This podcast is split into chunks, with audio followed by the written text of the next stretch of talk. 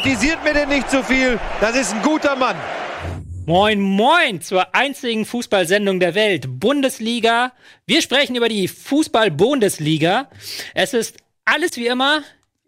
Tobias Escher begleitet euch mit Liebe und Hoffnung durch den Spieltag. Und an meiner Seite, wie immer, die beste Crew der Welt.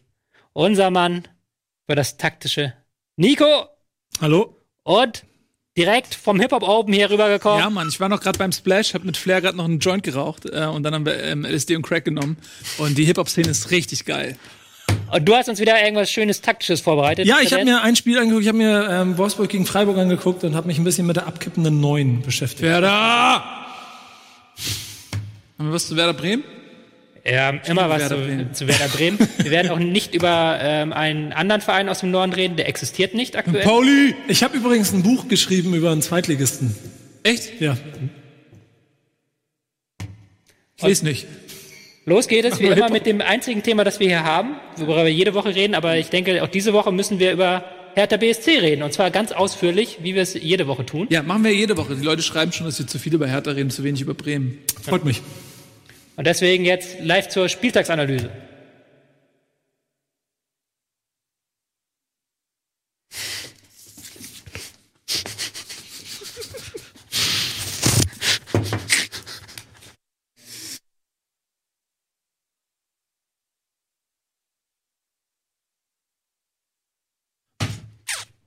So, ähm, ja, 4 zu 2 Berlin gewonnen. Wahnsinn. Ähm, wir haben ja äh, in den letzten Wochen schon gesagt. Weißt du, was das Schlimmste ist, was du nicht machen darfst? Ne? Mir einen Computer geben, wo ein Twitter-Account geöffnet ist. Das ist ja nicht mein Computer. ist Ja. Jetzt sehe ich es gerade hier. Ist, wessen Twitter ist das?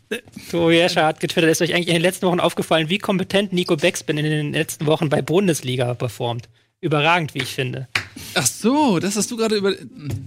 Aber das Ich will mal gucken, wie lange der Tweet da bestehen bleibt. Ja, er hat immerhin 35 Likes, das ist viel. Äh, so, ähm, wir werden äh, natürlich nicht über diesen Gag sprechen. Man redet nicht über Gags. Nein. Und stattdessen re reden wir jetzt über Berlin. Wir haben uns überlegt, ähm, wir haben Berlin ja, das ist ja schon Tradition. Wir müssen das ein, bisschen, ein kleines bisschen aufklären. Äh, es ist Tradition, dass wir nicht so viel über Berlin reden, äh, weil Berlin irgendwie langweilig ist. Das, also, Das hast du ihr könnt natürlich jetzt sagen, ihr könnt mit Lady Gaga irgendwie ins Nachtleben eintauchen und, und, und so weiter. Aber ich meine jetzt, der Fußballclub Hertha BSC hat jetzt nicht so viel Glamour versprüht, äh, wie die Stadt vielleicht. Und ähm, deswegen haben wir nicht so oft drüber gesprochen, weil Paul Dada jetzt auch nicht den spektakulärsten Fußball spielen lässt, weil, weil, weil Berlin einfach immer irgendwie da ist. So, und jetzt in den ersten vier Saisonspielen ist Berlin nicht nur punktetechnisch überdurchschnittlich gut, ähm, sondern eben auch spielerisch. Äh, zeigen sie eine Note, die man so gar nicht kennt. Und deswegen wollen wir heute tatsächlich ein bisschen mal ein bisschen länger über Berlin sprechen und damit eben auch mal klar machen, dass es nicht an uns liegt, dass wir irgendwie nicht über Berlin reden, sondern es liegt an Berlin selbst. ähm, heute kriegen sie ein bisschen mehr Zeit. Ähm, Tobias. Ja, es ist ja, äh, die Realität bricht zusammen, kann man fast sagen. Was, was, zusammen. was, woras, was kann man noch ernst nehmen in dieser Welt? Was kann man noch, woran kann man noch glauben, wenn jetzt plötzlich Hertha BSC tollen Fußball spielt? Da brechen ja auch Gewissheiten zusammen. Oder? Ja. Offensichtlich ja auch versucht, Tore zu schießen und nicht nur das Tor zu verteidigen. Das Ja. sind alles Dinge, die mich ein bisschen auch, muss ich ehrlich sagen, verwundert haben. Die Kommentatoren, die davon reden, wie überragend die Offensive von Hertha BSC sich diese Saison aufstellt, wie gut man sich in der Offensive verstärkt hat, wie gut dieser Fußball ist, der da gespielt wird. Und das ist nicht das, was ich gelernt habe von Tobi Escher. Nee, es ist auch, es ist auch, ähm, ich habe tatsächlich versucht rauszufinden, wann Hertha BSC zum letzten vier Tore in einem Heimspiel geschossen hat. Ich habe aufgegeben, ich habe aufgegeben bei der Saison 2013, weil bis dahin kam es nicht vor. Unter Herr Paul Dardai ist das noch nie passiert, dass sie ähm, vier Tore in einem Heimspiel geschossen haben. Auswärts schon mal? Auswärts schon mal bei einem 4-4 haben sie, glaube ich, mal gespielt vor ein paar Jahren. Ich weiß nicht, ob gegen Gladbach oder Frankfurt, weiß ich nicht mehr genau. Aber zu Hause, halt zu Hause bis, bis, fällt da meistens ein Tor und dann ist das Ding gegessen. Und jetzt haben sie gleich vier geschossen. Also das reicht jetzt, könnte man fast schon sagen, für das da nächste los? halbe Jahr. Und dann auch noch gegen Gladbach. Es hat ja auch System. Also es ist ja nicht so, dass die, dass die, dass wir, wir machen jetzt darüber lustig, aber diese Mannschaft hat sich ja weiterentwickelt. Da haben wir schon ein bisschen am Anfang der Saison drüber geredet. Und die sind ja jetzt tatsächlich eine Mannschaft, die eine sehr junge Elf hat. Also gar nicht mal so eine Mannschaft mit, ähm, ähm, wie man sie äh, gekannt hat, sondern halt auch wirklich ganz viele junge Spieler reingeworfen und diese jungen Spieler auch machen lassen. Also man hat jetzt Arne Meyer in der Anfangself, 19, Grujic ist, glaube ich, 21, Dilroson ist, glaube ich, auch 20 oder sowas. Ähm, dann noch mit Duda, der im Mittelfeld auch noch 23 Jahre alt ist, so. Ja. Und ähm, das ist halt ganz anders als dieses alte Hertha, weil das alte Hertha war halt irgendwie, dann haben Lustenberger und Stark im Mittelfeld gespielt, man hat das Ding zerstört und jetzt Mhm. hat man halt mit Meier und äh, Grujic und Duda plötzlich Techniker im Mittelfeld, hat mit Dilroson Außenstürmer, der auch mal zwei, drei Leute ausspielt. Und man spielt das auch sehr offensiv aus. Also, das Mhm. hat man jetzt ja gegen Gladbach gesehen mit ähm, vier Toren und noch viel weiteren Torchancen. Ähm, da haben sie halt ordentlich nach vorne Gas gegeben. Ja, und ähm, hängt das vielleicht auch alles so ein bisschen zusammen, weil Duda ähm, ist mir deshalb auch ein Begriff, weil ich ihn äh, zwei Jahre lang irgendwie bei Comunio hatte und ähm, so ein bisschen über ihn recherchiert hatte und der Meinung war, okay, der Junge ist super gut. Mhm. Und dann hat er aber nicht performt. Ja, also sowohl in der Realität als auch bei einem Online-Manager nicht. Und jetzt performt er auf einmal richtig. Ich glaube, vier Tore in den ersten Tore vier schon, Spielen. genau. Ähm, auch darüber hinaus eine sehr gute Leistung. Ist das für einen Mann wie Duda einfach jetzt ein besseres Umfeld, dass er mit Leuten zusammenspielt, die vielleicht auch eher an einem technisch versierten Offensivfußball interessiert sind, als das vorher der Fall war? Klar, natürlich. Ähm, das ist, ist dann wieder so eine Henne-Ei-Frage. Ist Hertha spielerisch besser, weil Duda jetzt öfters ins Spiel eingebunden wird, weil er im Zentrum mehr Bälle erhält, weil Hertha nicht mehr nur hintenrum spielt, sondern sich auch mal traut, da wirklich einen Pass zwischen den Linien zu Duda zu spielen? Oder ist ja genau Duda halt besser, weil Hertha genau das tut so? Also das ist so ein Henne-Ei-Problem. Aber Duda ist halt in bestechender Form momentan. Also der zeigt jetzt im ersten Mal wirklich konstant, was er kann.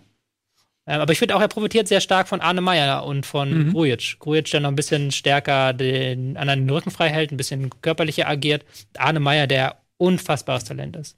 Ja. Der wirklich da Bälle hält, drei Gegenspieler ausdaddelt und dann den Pass noch weiterspielt. Äh, Der, der Junge gefällt mir richtig gut. Weißt du, wo wir letztes Jahr gefeilscht haben? Um Arne Meyer. Letztes Jahr beim Online-Manager wollte ähm, Tobias Escher mir in der Saisonvorbereitung Arne Meyer abkaufen. Hm. Und äh, da war er zu pinsig. Aber der letzte Saison hätte es ein gutes Geschäft gemacht. Ich habe dir, glaube ich, zwei Millionen oder so geboten und so viele Punkte hat er letzte Saison noch gar nicht geholt, glaube ich. Aber ich habe ihn jetzt wieder. ja.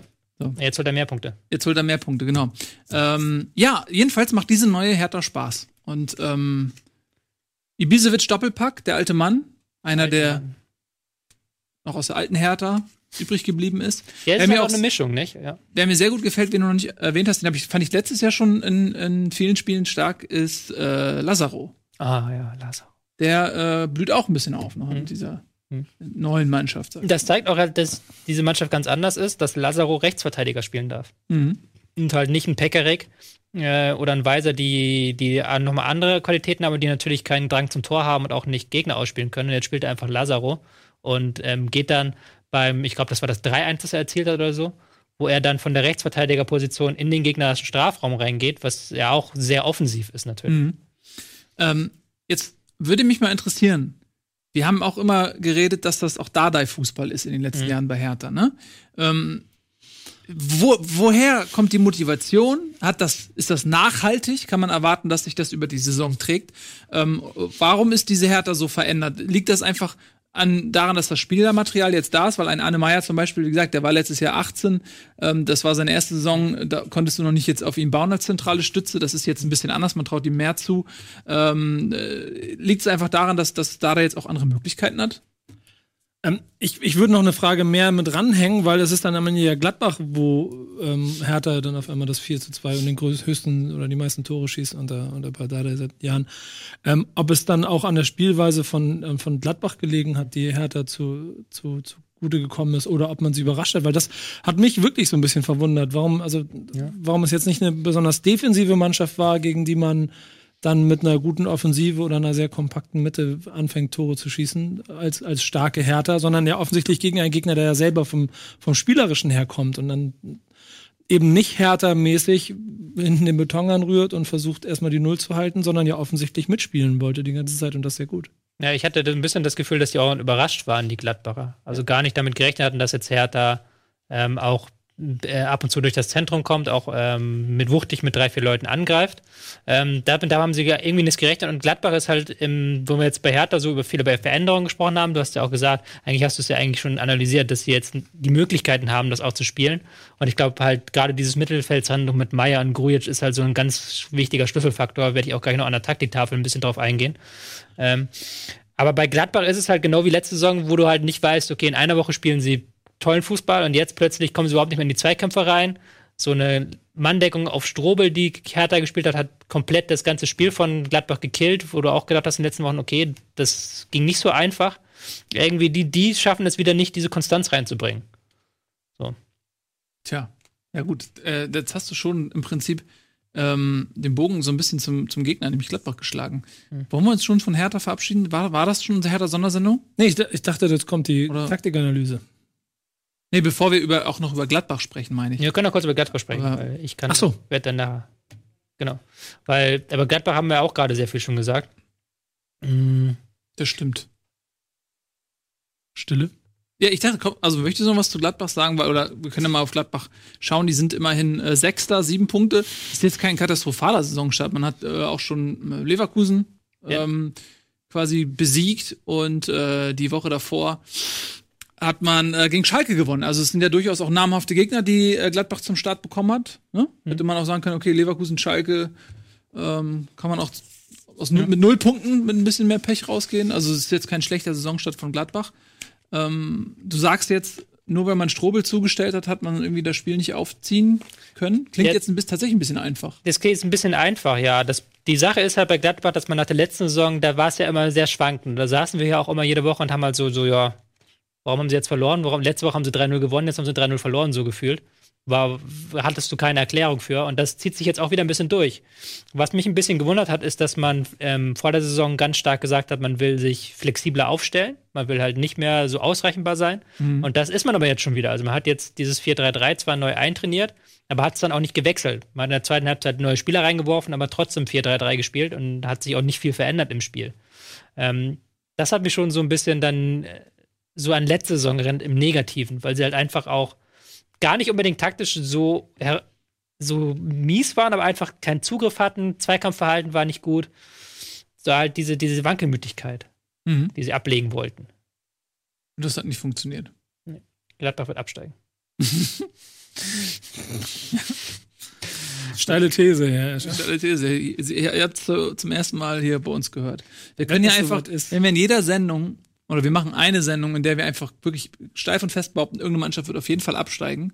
Und am Ende wird, wird ja irgendeine Mannschaft absteigen. Und dann können wir dann das rauskramen, das Video, und sagen, ja, wir haben es zuerst gesagt. Finde ich sehr gut. Ja, ich glaube, Düsseldorf steigt ab. Düsseldorf wird absteigen. Ich weiß nicht, ob du der Erste bist, der das gesagt hat. Wir müssen halt alle einmal durchnehmen. Ich glaube, Hertha wird es erwischen dieses Jahr. Die Bayern gehen runter. So, jetzt haben wir ein paar auf jeden Fall, mit denen man arbeiten kann, ne? Okay, gleich, Genau. das fliegt uns gleich um die Ohren, Ja. habe ich das Du- Gefühl. Ähm, du hast eine Taktikanalyse vorbereitet, ne? Ja, ähm, auch nochmal auf dieses ähm, eingehen, was ich gerade so ein bisschen gesagt hat, ähm, weil es interessant ist. Ich habe vor drei Wochen wird diese Sendung ausgiebig verfolgt und meine Taktikanalysen äh, ausschneidet und sich an die Wand heftet. Der kann jetzt an seine Wand gucken und wird sie finden. Die Taktikanalyse, wo ich erklärt habe, dass zu wenige Bundesliga-Teams sich wirklich ins Zentrum reintrauen. Und das hat jetzt, macht Hertha ein bisschen anders, weil Hertha habe ich ja gerade schon erwähnt, Spiel mit Meier, spielstark, Grujic im Mittelfeld, Duda im Mittelfeld, drei Spieler, die wirklich ähm, hier Akzente setzen können. Und das muss gar nicht so sein, das muss gar nicht bedeuten, dass du wirklich immer durch dieses Zentrum durchgehst, nur weil sich jemand da anbietet, sondern einfach, dass du die Möglichkeit besteht, dass du einen Ball da reinspielen kannst. So, und dass du dann einfach mal zwei, drei Pässe da, da drin spielst in dieser Zone. Das äh, setzt den Gegner vor die Entscheidung und der Gegner entscheidet sich oft dazu, sich zusammenzuziehen, um da halt Zugriff zu erhalten. Und das wiederum befreit die Flügelspieler, wobei bei Hertha auf rechts sehr stark Lazaro ist, auf links sehr stark ähm, Dilroson. Bei mir klingt das immer so an der Taktiktafel so einfach, so als ob das äh, Roboter wären. Ja. Fußball wäre natürlich sehr viel schöner, wenn das Roboter wären. Dann hätten wir Natürlich, diesen ganzen, dir, ganzen ja. Schwachsinn nicht, dann könnten wir viel mehr über Taktik reden. ähm, aber Fußballer sind ja Menschen. Ähm, Leider. leider. Mist. Und wenn du das aus der Perspektive eines Menschen an, ankriegst, dann ist, musst du bei der Offensivtaktik gerade immer versuchen, den Gegner in eine Entscheidung zu zwingen. Also wenn der Gegner einfach sagen kann, okay, ich gehe jetzt auf diesen Spieler rauf, ich störe ihn- störe ihn am Ball und das, da ist sowieso kein anderer da, den ich decken muss, dann ist die Entscheidung für den Spieler einfach. So. Wenn der Spieler aber, wenn ich mich als äh, Stürmer direkt zwischen zwei Spielern, wenn ich äh, postiere, dann müssen ja beide Spieler eine Entscheidung treffen. Wer nimmt den Ja. jetzt auf und so weiter und so fort. Und genau das passiert ja, wenn du in so im Zentrum geballt stehst. Wenn dann du da frei steht zwischen den Linien, wenn da auch zwei, drei Spieler sind, dann stelle ich die, den Gegner vor eine Entscheidung. Okay, Ähm, soll ich mich jetzt eher ins Zentrum orientieren, falls der Ball dahin geht, weil die spielen ja schon dahin? Oder soll ich jetzt eher auf Außen gehen, ähm, wo da äh, kein Ball gerade ist? Und das macht Hertha halt sehr gut, weil sie da sehr ähm, sich sehr viel anbieten und auch dem Gegner halt diese Entscheidung aufzwingen und den Gegner dazu bringen, sich zusammenzuziehen und dann wiederum den Außenspieler frei bekommen. Und da habe ich jetzt die perfekte Überleitung. Ein Verein, dem das nämlich gar nicht gelingt aktuell, ist Borussia Dortmund. Äh, Borussia Dortmund äh, macht das nämlich da ganz anders. Die haben zwar eigentlich auch theoretisch ein Mittelfeld, wo du sagen könntest, okay, wir können damit was, äh, können damit was machen. Aber hier ist es halt so, dass am Wochenende Shinji Kagawa hier im Mittelfeld sich immer hat fallen lassen und dann diese Zone hier vollkommen unbesetzt war. Das heißt, der Gegner muss keine Entscheidung mehr treffen. Die Spieler können einfach auf die Außen rücken und die Außen abdecken. Mhm. Da ist gar keine Entscheidung mehr nötig, sondern da ist kein Spieler da. Es ist kein Spieler da, der den Raum ausnutzt. Okay, ich gehe auf die Außen und störe halt den gegnerischen Außenverteidiger. Wenn ich natürlich dann die Entscheidung treffe, treffen muss, muss gar nicht mehr sein, dass ich dann unbedingt Kagawa decke, sondern es kann auch einfach sein, dass ich diese Zehntelsekunde zu spät bin, weil ich mir noch halt die Entscheidung frage, okay, Kagawa ist da, einfach diesen Blick, okay, da ist Kagawa, mhm. nee, jetzt drehe ich doch nach außen und störe da. Mhm. Einfach diese Sekunden, die, die dann fehlen. Aber die, das kriegt Dortmund halt nicht auf den Platz, weil halt diese Zone im Mittelfeld vollkommen unbesetzt ist. Die haben halt nur immer diese Außenspieler. Und dann kann der Gegner halt diese Außenspieler mit zwei Leuten aufnehmen. Die Außenspieler sind nicht frei. Ist nicht wie bei Hertha, dass halt wirklich ein Dilroson ins 1 gegen 1 Dribbling gehen kann oder ein Reus kann halt nicht ins 1 gegen 1 Dribbling gehen. Reus hat am Wochenende sämtliche Dribblings verloren, weil er mal allein gegen drei Mann war. So.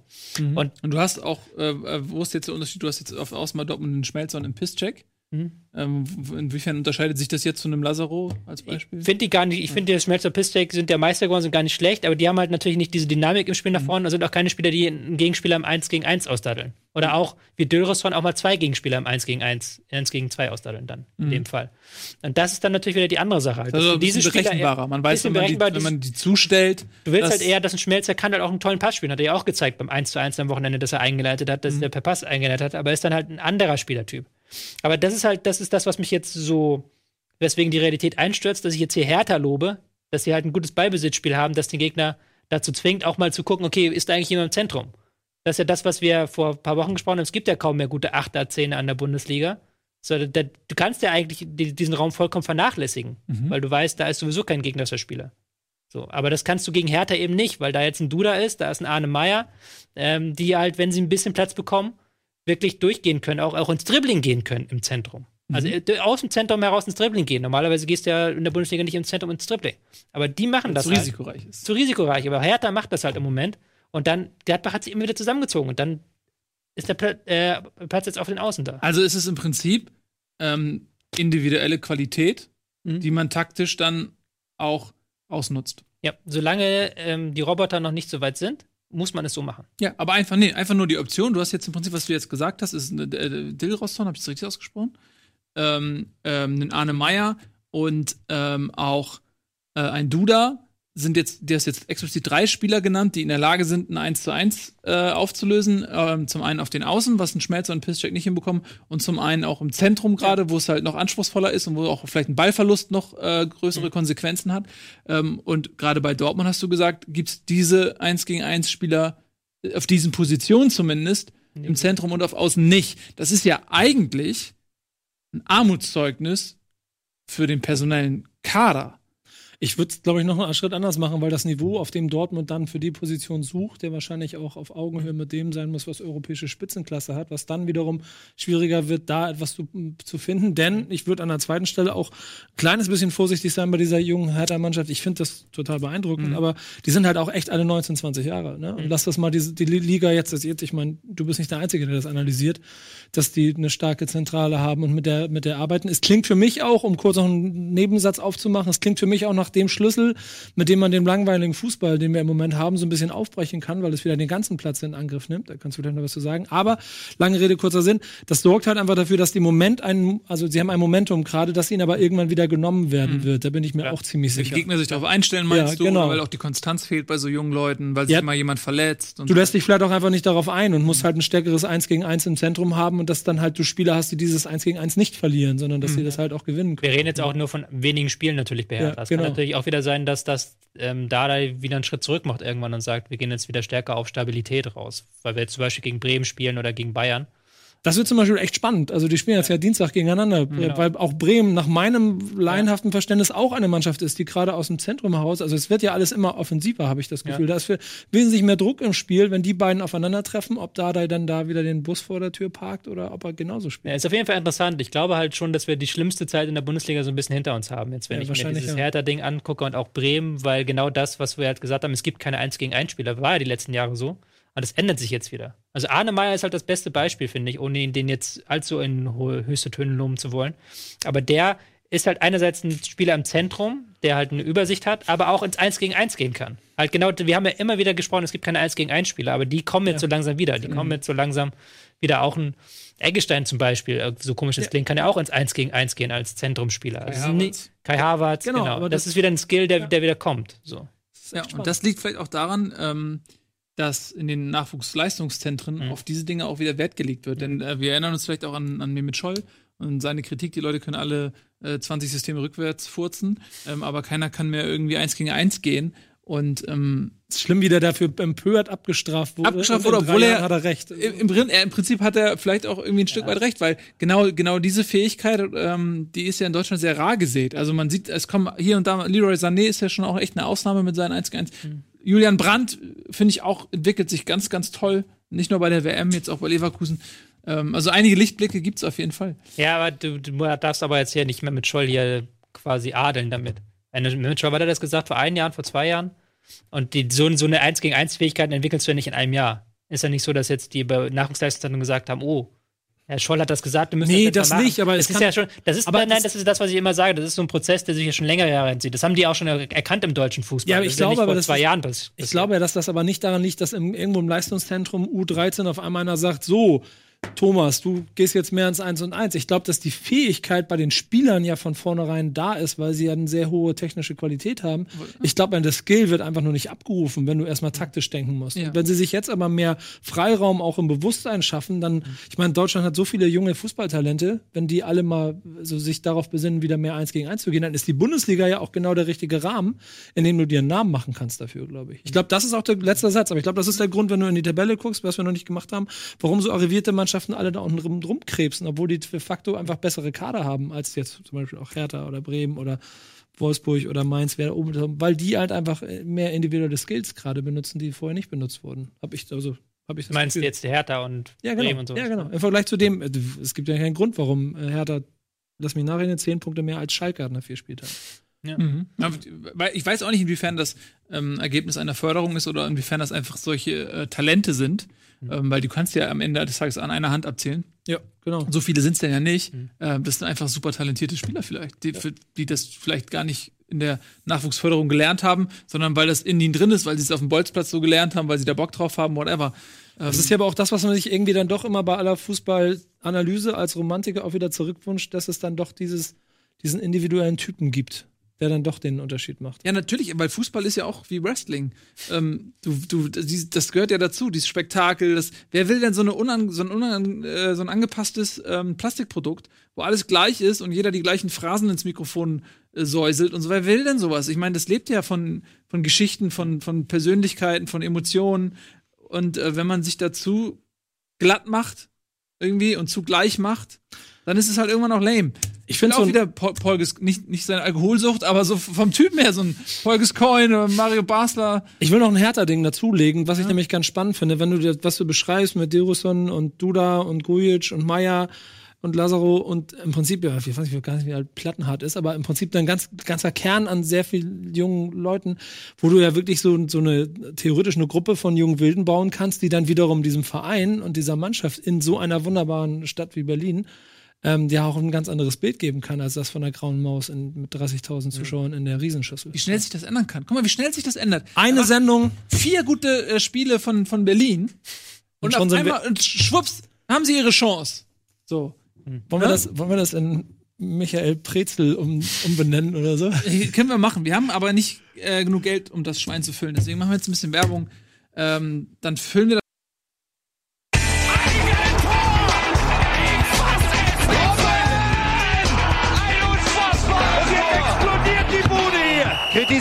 Nicht zu viel. Das ist ein guter Mann. Herzlich willkommen zurück. Bundesliga live heute mit Tobias Escher und Nico. Und ähm, wir haben gerade schon lange über Hertha geredet. Das war, glaube ich, ein neuer Rekord. Ja? Überragende 25 Minuten, die es aber auch wert waren, wie ich finde. Die waren es wert. So Reicht für den Rest der Saison. irgendjemand auf der Welt über Hertha geredet. Nee, ne? Selbst bei der Hertha-Pressekonferenz. Fünf Minuten. Die Berliner Zeitung schreibt auch nie über die Hertha. Nee. Das stimmt. Es gibt ja auch noch Union in Liga 2. Die werden ja von einigen als sexier betitelt. Aber ich habe ja gesagt, ne, jetzt, Michael Preetz, wenn du das hier siehst, guck es dir genau an, mach eine Kampagne um diese fünf jungen Wilden, die du da hast, und mach sie zu den neuen. Das sind nicht die Bruchweg Boys, dann sind es die Berlin Boys. Olympiastadion Boys. Und dann habt ihr eine Kampagne. Das ist die Olympiastadion Boys. Und dann nächste Saison wechseln sie alle. Ja, dann sind sie alle weg. Naja, schade. So passiert das halt im Leben. Gut, ähm, womit wollen wir weitermachen? Ja, mit Dortmund haben wir schon so kurz Ja, mach mal so Dortmund. angeteased, dann lass uns doch da bleiben. Das ist doch eine gute Idee. Dortmund ähm, mit einem 1 zu 1 gegen Hoffenheim. Was ähm, hat Dortmund denn da abgeliefert für ein Spielchen? Hm, Schlechtes, Schlechtes. weite Strecken. Also es war am Ende, am Ende haben sie es noch gerettet, aber in den ersten 55 Minuten haben sie keinen einzigen Schuss abgegeben, also gar nichts offensiv. Da hat Hoffenheim sie komplett kalt gestellt, aber Hoffenheim hat halt die Chancen nicht genutzt. Einmal eine riesige Chance durch Bittenkurt in der ersten Halbzeit, und dann kurz vor Schluss das Belfodil-Ding. der absolute Wahnsinn. Hast du es gesehen? Du, du, Nee, du, du wirkst so unwissend. nee ich habe das gerade wirklich nicht. Alter. Schwede, alter Schwede. War das so wie Also das Kramaric-Ding? Ja, ganz ehrlich, wenn du von Bremen nach Hoffenheim wechselst, um dich sportlich weiterzuentwickeln und die großen Pötte zu fahren, und dann hast du das erste Mal die Chance, mal drei Minuten was zu zeigen, weil du ja sonst die ganze Saison einfach nicht an den anderen vorbeikommst. Und dann hast du dieses leere Tor, kriegst den Ball auf den Fuß und du bist ein fucking Bundesliga-Stürmer und das sind drei Meter und du haust den, glaube ich, drüber oder vorbei. Vorbei, Beides, ja. rechts vorbeigeschoben. Rechts zu, oh, Das ist das zweite Mal. Das, also das kostet ja richtig, das sind jetzt, wenn, wenn das kurz vor Schluss war, sind es zwei Punkte. Und Ja. dann das Ding, war das gegen Düsseldorf, das Kramaric-Ding? Ja, das war gegen Düsseldorf. Da hätten sie dann, wäre das auch nicht das 2-0 gewesen, oder? Die haben sie auch, glaube ich, auch noch gegen Bayern haben sie ja auch irgendwie Pech gehabt mit Mhm. dem Schiedsrichter. ich meine, das sind dann fünf Punkte jetzt schon. Aus, aus zwei Aktionen fünf Punkte. Ich finde, ich finde ja, ich habe es ja getwittert, ich finde ähm, Hoffenheim aktuell das zweitbeste Team der Liga. Ja, sie hatten Aber sie halt sind die halt- Bayern, sie hatten schon Dortmund, gut Ja, sie Düsseldorf. sind, ja, die sind das zweitbeste Team der Liga, aber sind auch das erstdümmste. Achso, Das war der Gag. das war der Gag, der war schlecht. Ja. Ja, weil, aber weil sie es halt. Können wir so Knöpfe hier einführen? So? Gag-Knöpfe. Gag-Knöpfe. Ja. Ich hätte gerne so Sie hatten Lacher. Sie haben, das ist halt das, das ist halt dieses, dieses Ding. Sie haben jetzt drei Spiele in einer Woche gehabt, wo sie mehr Chancen hatten als der Gegner, wo sie den hätten an die Wand spielen müssen. Und dann haben sie halt die Chancen nicht gemacht. Und am Ende sind sie konditionell abgefallen, weil sie ja doch sehr intensiv gespielt haben und auch drei Spiele in einer Woche gehabt haben. Und das ist halt dann irgendwann auch keine, das ist auch irgendwann kein Pech mehr, sondern Unvermögen. Das ist ja immer die Frage, die ich mir stelle, ist halt, ähm, Tore schießen sagen ja immer viele so, ja, dann hast du Pech gehabt vor dem Tor und hätt, wir, wir hätten wir unsere Chance genutzt. Aber Tore schießen ist ja auch ein Skill. Ja. Weißt du? Und diesen Definitiv. Skill, der fehlt Hoffenheim gerade. Ja, Vielleicht da mal ganz, ich voll bei alten, Mo dir. äh, ganz altmodisch 10 Bälle an 16 erlegen und drauf Tor schießen oder was weiß ich. Keine Ahnung. Ja, wobei man natürlich, okay, denkt, diese Situation Kramaric und was ihr jetzt von Belfodil erzählt, das klingt dann eher danach, okay, den musst du machen. Wenn du Ja. auf dem Niveau spielst, äh, musst du ihn machen. Aber ich bin voll bei dir. Tore schießen ist auf jeden Fall ein Skill. Ähm, Also ich glaube Lewandowski hat ihn gemacht, sagen wir so. Ja, genau, aber ich glaube auch, dass der Hoffenheim nicht den Meistertitel erlangen wird, den Nagelsmann ja so mit Augenzwinkern aber schon als Ziel ausgesetzt hat. Aber ich bin mir felsenfest äh, sicher, dass die diese Saison auf jeden Fall wieder ganz oben mit dabei sind, weil dazu ist das einfach zu gut, was man da Ich immer sehe sieht. das auch. Also ich, äh, was ich bisher von Hoffenheim gesehen habe, ähm, hat mich jetzt auch überhaupt nicht enttäuscht. Wie gesagt, sie haben halt schon mit Dortmund und Bayern die zwei Schwergewichte sozusagen weg. Und äh, gegen Bayern eine Zeit lang ja auch gut ausgesehen. Ja. Und gegen Dortmund jetzt auch. Also ich mache mir keine Sorgen um Hoffenheim. Die sind jetzt auf Platz 11 mit vier Punkten aus vier Spielen. Aber das wird recht schnell gehen. Ist halt ärgerlich, weil sie mit guter Chancenverwertung könnten sie jetzt bei 12 von 12 Punkten vor den Ja. Bayern sein. Ja. Das ist natürlich auch für die Liga ein bisschen blöd, ähm, dass die da vorne die Chancen nicht machen. Ja, gut, ich weiß nicht, wie viele Leute jetzt äh, Hoffenheim äh, nachtrauern, dass sie nicht auf Platz 1 der Tabelle stehen. Aber ich meine, wir leben in der Zeit, in der man sich aussuchen kann, okay, Bayern oder Hertha oder Leipzig. Ähm, das ist so, wie wenn jemand sagt, so, ja, wie, wie sollen wir dich denn foltern? Willst du die Streckbank haben oder willst du, willst du das haben? Das ist jetzt natürlich auch Scherz. Witz. Gag-Button drücken, bitte. Ja, wir brauchen ihn. Jeder merkt, dass es ein Gag war. Ja, Hier sind die Lacher. das sind die Lacher. Da, ein weiteres Aufregerthema war natürlich die Plakate gegen Dietmar Hopp und Mhm. seine herzensgute Mutter, die die ähm, Dortmunder Fans ähm, aufgestellt haben. Was mich so, so, ich bin ja da normalerweise, halte mich da so raus, hat mich ein bisschen geärgert, weil ja die Fanszene auch aktuell so ein bisschen versucht, ähm, Aufmerksamkeit zu bekommen gegen die Bewer EM-Bewerbung 2024 von Deutschland. Gab es ja mehrere Plakate am Wochenende auch Mhm. gegen so, so Korruption im Herzen von Europa, so war das Motto. Wollen jetzt, glaube ich, auch diese Woche einen Aktionsspieltag aus dem Spieltag unter der Woche machen, wo sie Proteste machen. Und das fand ich halt so ein bisschen bescheuert von den Dortmunder Fans, dass wenn du halt mal so einen Zusammenschluss von Fans hast, die dann was zusammen machen und dann auch Aufmerksamkeit haben wollen. Und aber die Dortmunder Fans haben halt mit ihrem Privatfeldzug gegen Dietmar Hopp da jetzt sämtliche Aufmerksamkeit wieder auf sich gezogen. War nicht suboptimal. So. Also- da hätte man, hätte ich mir vielleicht gewünscht, dass sie sich mal da vielleicht einmal Ich bin mir nicht das Ding sicher. verkneifen. Ich, ich würde dir recht geben, wenn es ähm, Bewerber gäbe, in denen die politische ähm, Situation Nee. anders wäre als die des einzigen Mitbewerbers Türkei. Nee, ich, ich, bin, ich bin gar nicht der Meinung, dass die, dass die Bewerbung scheiße ist, sondern darum geht's mir gar nicht. Ich bin auch gar nicht immer mit den Fanszene einer Meinung. Ich finde es halt immer nur schade, wenn halt ähm, die Fanszene so, so sich sagt, okay, so von Augsburg, in Augsburg waren Plakate und ähm, ich glaube auch in Berlin habe ich auch welche gesehen, so wenn da halt mehrere Fanszenen so sagen, wir machen was zusammen und da sagt die eine Fanszene dann, nee, wir scheißen da jetzt drauf und machen unser Ding Ja. gegen Dietmar Hopp so. Das finde ich halt Also ja, das, ich weiß, was du meinst, diese diese weil das ist ja das Bild, aber der, das, ist ja, das Bild der Fans immer, das da draußen ankommt, so. Wo man dann immer sagt, die, die Fans sind zu blöd zum Kacken so. Und ja, alles nur ungehobelte Kinder, sowas. Dann, dann haben, machst du mal, macht, gibt's eine Aktion, wo du merkst, okay, stimme ich nicht mit überein vielleicht, aber da stecken mehr als drei Sekunden Nachdenkzeit hinter. Und dann kommt halt dann wieder sowas raus. Mhm. Keine Ahnung, ich bin da auch kein Experte, ich kenne mich mit anderen Themen besser aus. Ja, es ist auch ehrlich gesagt so ein Hin und Her da die ganze Zeit. Das Ausrechnen zwischen den beiden. ja, ich finde auch, dass also ich, ich verstehe natürlich, woher das kommt und so weiter und dass auch gerade die BVB Ultras, wir haben ja auch einen im Haus, ähm, das, äh, woher das kommt. Ich, ich denke mir, wenn, wenn man ihn braucht wenn, eigentlich? wenn, wo ist der, wenn man ihn braucht? Ich, wenn ich ehrlich bin, ich mache da bei Hopp sogar noch eine Unterscheidung ähm, zu anderen Dingen. Also ich sehe zum Beispiel auch einen großen Unterschied zwischen, zwischen Hoffenheim und Leipzig, was das angeht. Mhm. Ähm, und generell. Und äh, ich denke mir manchmal, wenn ich Milliardär wäre, ja, also so, so wenn ich so ein Dietmar Hopp wäre, das habe ich mir früher schon überlegt, als ich irgendwie Bundesliga-Manager Professional oder Bundesliga-Manager Hattrick gespielt habe, Anfang der 90er, Mitte der 90er, da habe ich mir schon überlegt, ey, wenn ich mega reich wäre, dann würde ich mir hier meinen Heimatdorfverein, den würde ich geil aufpimpen ähm, und hätte es genauso gemacht wie Hopp. Und das ist einfach, ich kann Dietmar Hopp zu 1000 Prozent verstehen, weil er es kann. Und weil er den Fußball liebt und weil er seinen Heimatverein äh, zu dem größtmöglichen Erfolg verholfen hat. Und wo soll er denn aufhören? Wo soll Dietmar Hopp denn aufhören? Wenn er sagt, ey, ich bin Milliardär, ich habe die Kohle, ich unterstütze meinen Heimatverein, soll er sagen, ja, okay, maximal bis Regionalliga. Äh, ich könnte zwar mehr, aber das ist irgendwie für den Fußball und das, und das Traditionswesen des Fußballs nicht geeignet. Nee, der Typ hat das einfach konsequent gemacht. Ich hätte es genauso gemacht. Wenn ich Dietmar Hopp wäre und Kohle hätte, ich würde die Jugendspielgemeinschaft Adendorf-Briedling heute in der Bundesliga spielen. ähm, und dann würde mein Gesicht auf der Dortmunder Südtribüne sein.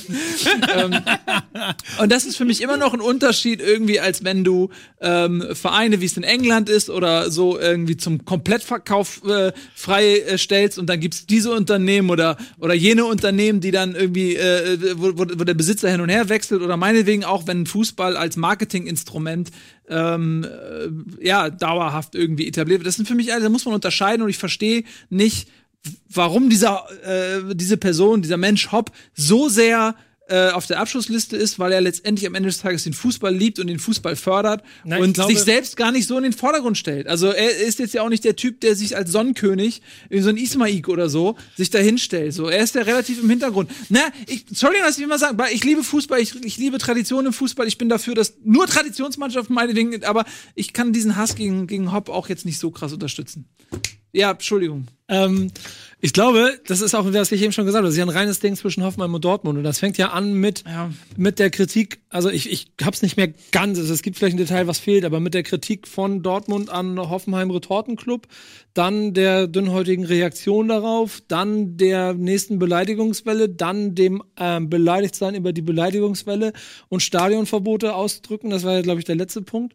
Und Ich meine, er ist ja auch schon übel angegangen worden, das muss man auch mal an der Stelle sagen. Ne? Ich finde auch weit über alle Grenzen hinaus. Und dann jetzt wieder das nächste Mal beleidigt sein wegen den Stadionverboten. Das ist eine Privatfehde zwischen Ultras und, und Hopp.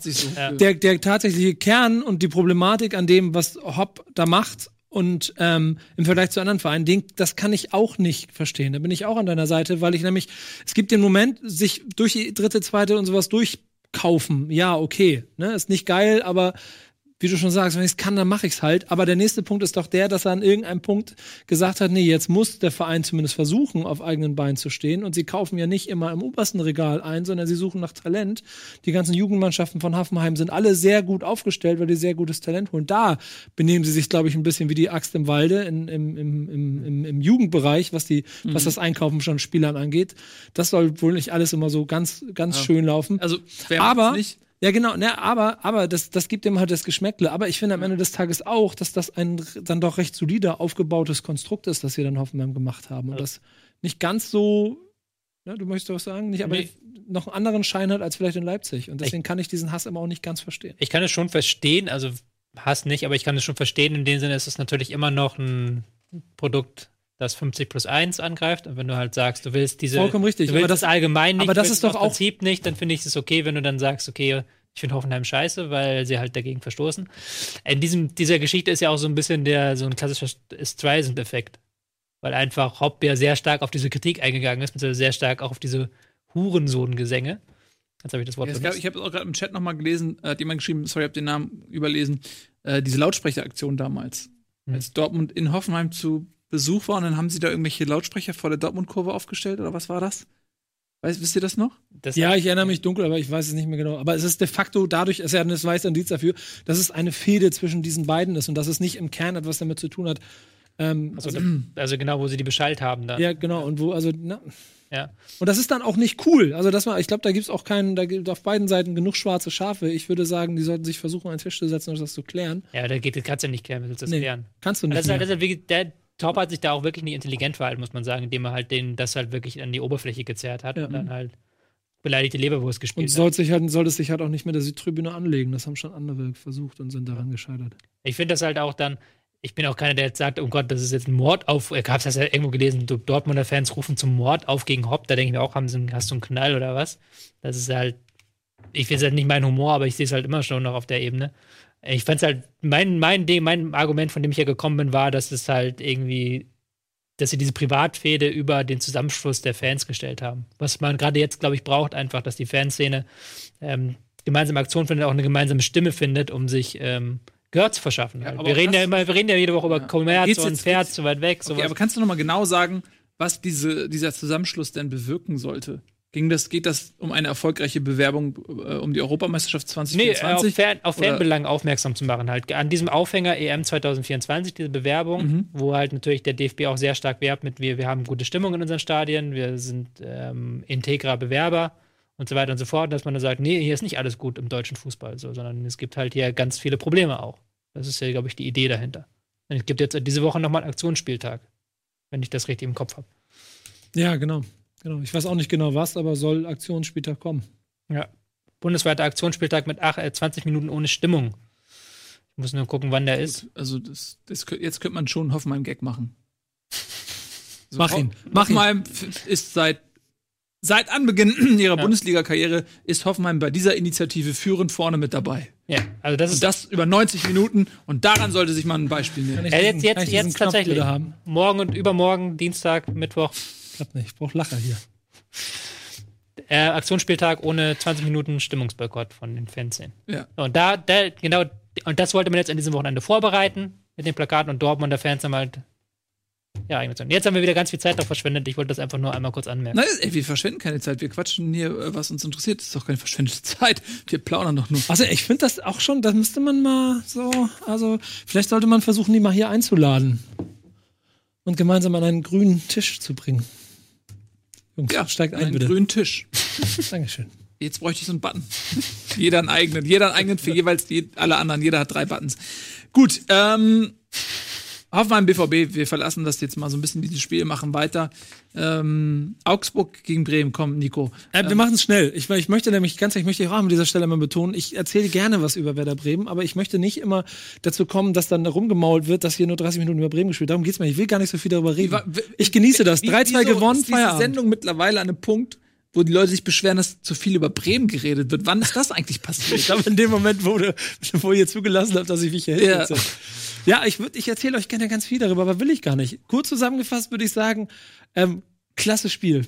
Weil von beiden Seiten sehr viel Offensive und am Ende hat, glaube ich, Bremen glücklicherweise drei Tore geschossen und der Gegner nicht drei Tore geschossen. Und deshalb hat Bremen gewonnen, weil eigentlich hätte Augsburg auch mindestens drei Tore schießen müssen. Und deswegen drei Punkte.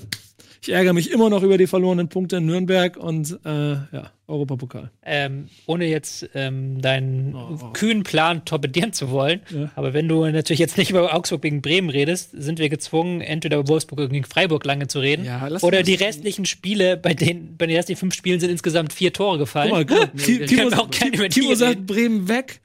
Ähm, Damo sagt gerne 90 Minuten über Werder. Wir können ja mal, der nächste Kommentar entscheidet darüber, ob wir jetzt noch mehr darüber reden oder nicht. Ähm, Okay, macht passiert nichts. Also ich, ich, Augsburg darf ich mal einen 10 kleinen, zu 6 kleinen Gag? Äh, Werder, siehst du, zack. Nein, aber das, war, das schreibt, war doch, war doch, muss man doch sagen, eines der besseren Spiele dieses Spieltags, wollte ich damit zum Ausdruck bringen. war ein best, eins dieser besseren Spiele. Und das hat ja auch. Dieses- lass uns noch mal Ich finde, lass uns das jetzt nicht, weil du Ja, pass Angst auf, hast. Ja, ja, ja, nur weil du Angst hast, äh, dass Leute sagen, wir reden zu viel über Bremen, lass uns das doch jetzt nicht abkanzeln. Das ist doch Quatsch. Zum einen ist das ein Verein, wo du äh, Ahnung von hast. Das gibt ja nicht viele. Und außerdem hast du auch Leidenschaft äh, dafür. Da gibt's auch nicht. Und dann gibt's ja auch noch den Gegner, und zwar Augsburg. Und ähm, das ist ja eigentlich eine tragische Geschichte. Irgendwie. Die haben äh, 2-0 zurückgelegen, haben sich zurückgekämpft, hatten richtig gute Chancen. Äh, Kuh hatte eine große Chance. Äh, Gregoritsch hat gegen den Pfosten geköpft. Ähm, und Also, Faktor hätte Augsburg das Ding auch ja, genauso und dann äh, äh, und da läuft äh, Giefer, äh, dieser Patzer, wo ihm der Ball durch die äh, Beine flutscht und ähm, dann hier Klaassen den äh, zum 3 zu 2 reinknüllt. Ähm, und wie dann äh, Baum, der Trainer Augsburgs, dann in der, in der Pressekonferenz da den Tränen nahe ähm, quasi über, über seinen Torwart spricht, weil er selbst ja auch mal Torwart war, äh, der- Baum, ähm, ist es ja, ist ja schon, das tut einem richtig leid schon. Oder? Ja, voll. Also ich muss, das sind jetzt drei Sachen auf einmal, wo ich anfangen könnte. Wenn, Ja, ich, dann, wenn ich dann noch mehr bei Bremen bleibe, dann finde ich an einer Stelle ist schon auch aus Bremer Sicht beeindruckend, dass er, wie, wie Kofeld das auch selber beschrieben hat, ähm, Keins einfach mal drei Wochen nicht mit ihm gesprochen hat, um Zitat ihn sauer zu machen, um ihn dann reinzubringen. Und Hofeld hat drei Wochen nicht mit Keins gesprochen. ja, genau, schon hab ich, hab ich, das war das, was ich ausdrücken wollte. Keins Wort gewechselt. Ja. Genau. Ähm, so eine betretene Schweigeminute für Witze. Wie die ersten 20 Minuten. für die Ohren. ähm, dann, ähm, und dann kommt er rein und macht wirklich richtig, richtig gutes Spiel. Und, und, und Pizarro ganz genauso. Ich meine, dass der fast 40-Jährige dann auf einmal ein Startelfdebüt kriegt, wovor ich ganz persönlich als Werder-Fan immer Angst hatte, dass ich gedacht habe, dem kannst du keine 90 Minuten zumuten. Haben sie auch nicht. Ich glaube, 60 hat er gekriegt oder sowas, ne? Oder 70 sogar. So, aber dass da diese Variabilität in der Mannschaft drin war und trotzdem gehen die ganz schnell wieder 2-0 in Führung. Eggestein, das hast du eben sehr gut beschrieben, mit dass er dann auch äh, da, da rauf geht und ins 1 gegen 1 geht, hat seitdem äh, auch Junusovic weg ist und auch da seitdem Delaney weg ist, nimmt er eine ganz neue Verantwortung in dieser Mannschaft mit wahr. Ähm, Der ist auch wieder ein Jahr älter geworden, ne? Ja, genau. Ist auch ein junger Kerl. Wie alt ist Paar er? Zentimeter größer wieder, ja. 8 Zentimeter größer wieder. ja, genau, auch. Ja, aber ist doch klar, es ist doch klar, dass du gerade im zentralen Mittelfeld auch in diese Chefrolle so ein bisschen reinwachsen musst, so erstmal im Laufe des Jahres. Gleich wie bei Arne Meyer auch.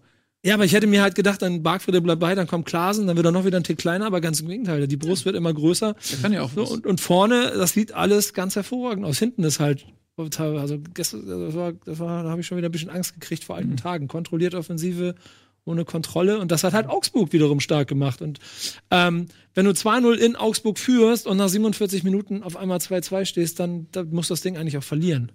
So, finde ich. Und genauso hat Augsburg danach auch weitergespielt, weil Bremen dann in meinen Augen diese Unsicherheit gezeigt hat, die ihnen halt noch den Unterschied macht und noch fehlt, um dann eine wirkliche Mannschaft aus dem oberen Drittel zu sein. Und dann ist es halt ein Torhüter, der in meinen Augen auf jeden Fall mal drei Wochen Pause braucht, glaube ich, der dafür sorgt, dass Bremen das Ding gewinnt. Also, ich nehme die drei Punkte. So, Dankeschön. Zack, zack. Ja. Weil es, Augsburg ist auch so eine Scheißmannschaft, um gegen sie zu spielen. Ja. Weil die sind wieder so gut in Form mit dieser Saison und die spielen ja so eine richtige harte Manndeckung, also wirklich Mann gegen Mann. So wie Stellen Hannover den- letztes Jahr. Also wie Hannover letztes Jahr oder wie Augsburg letztes Jahr.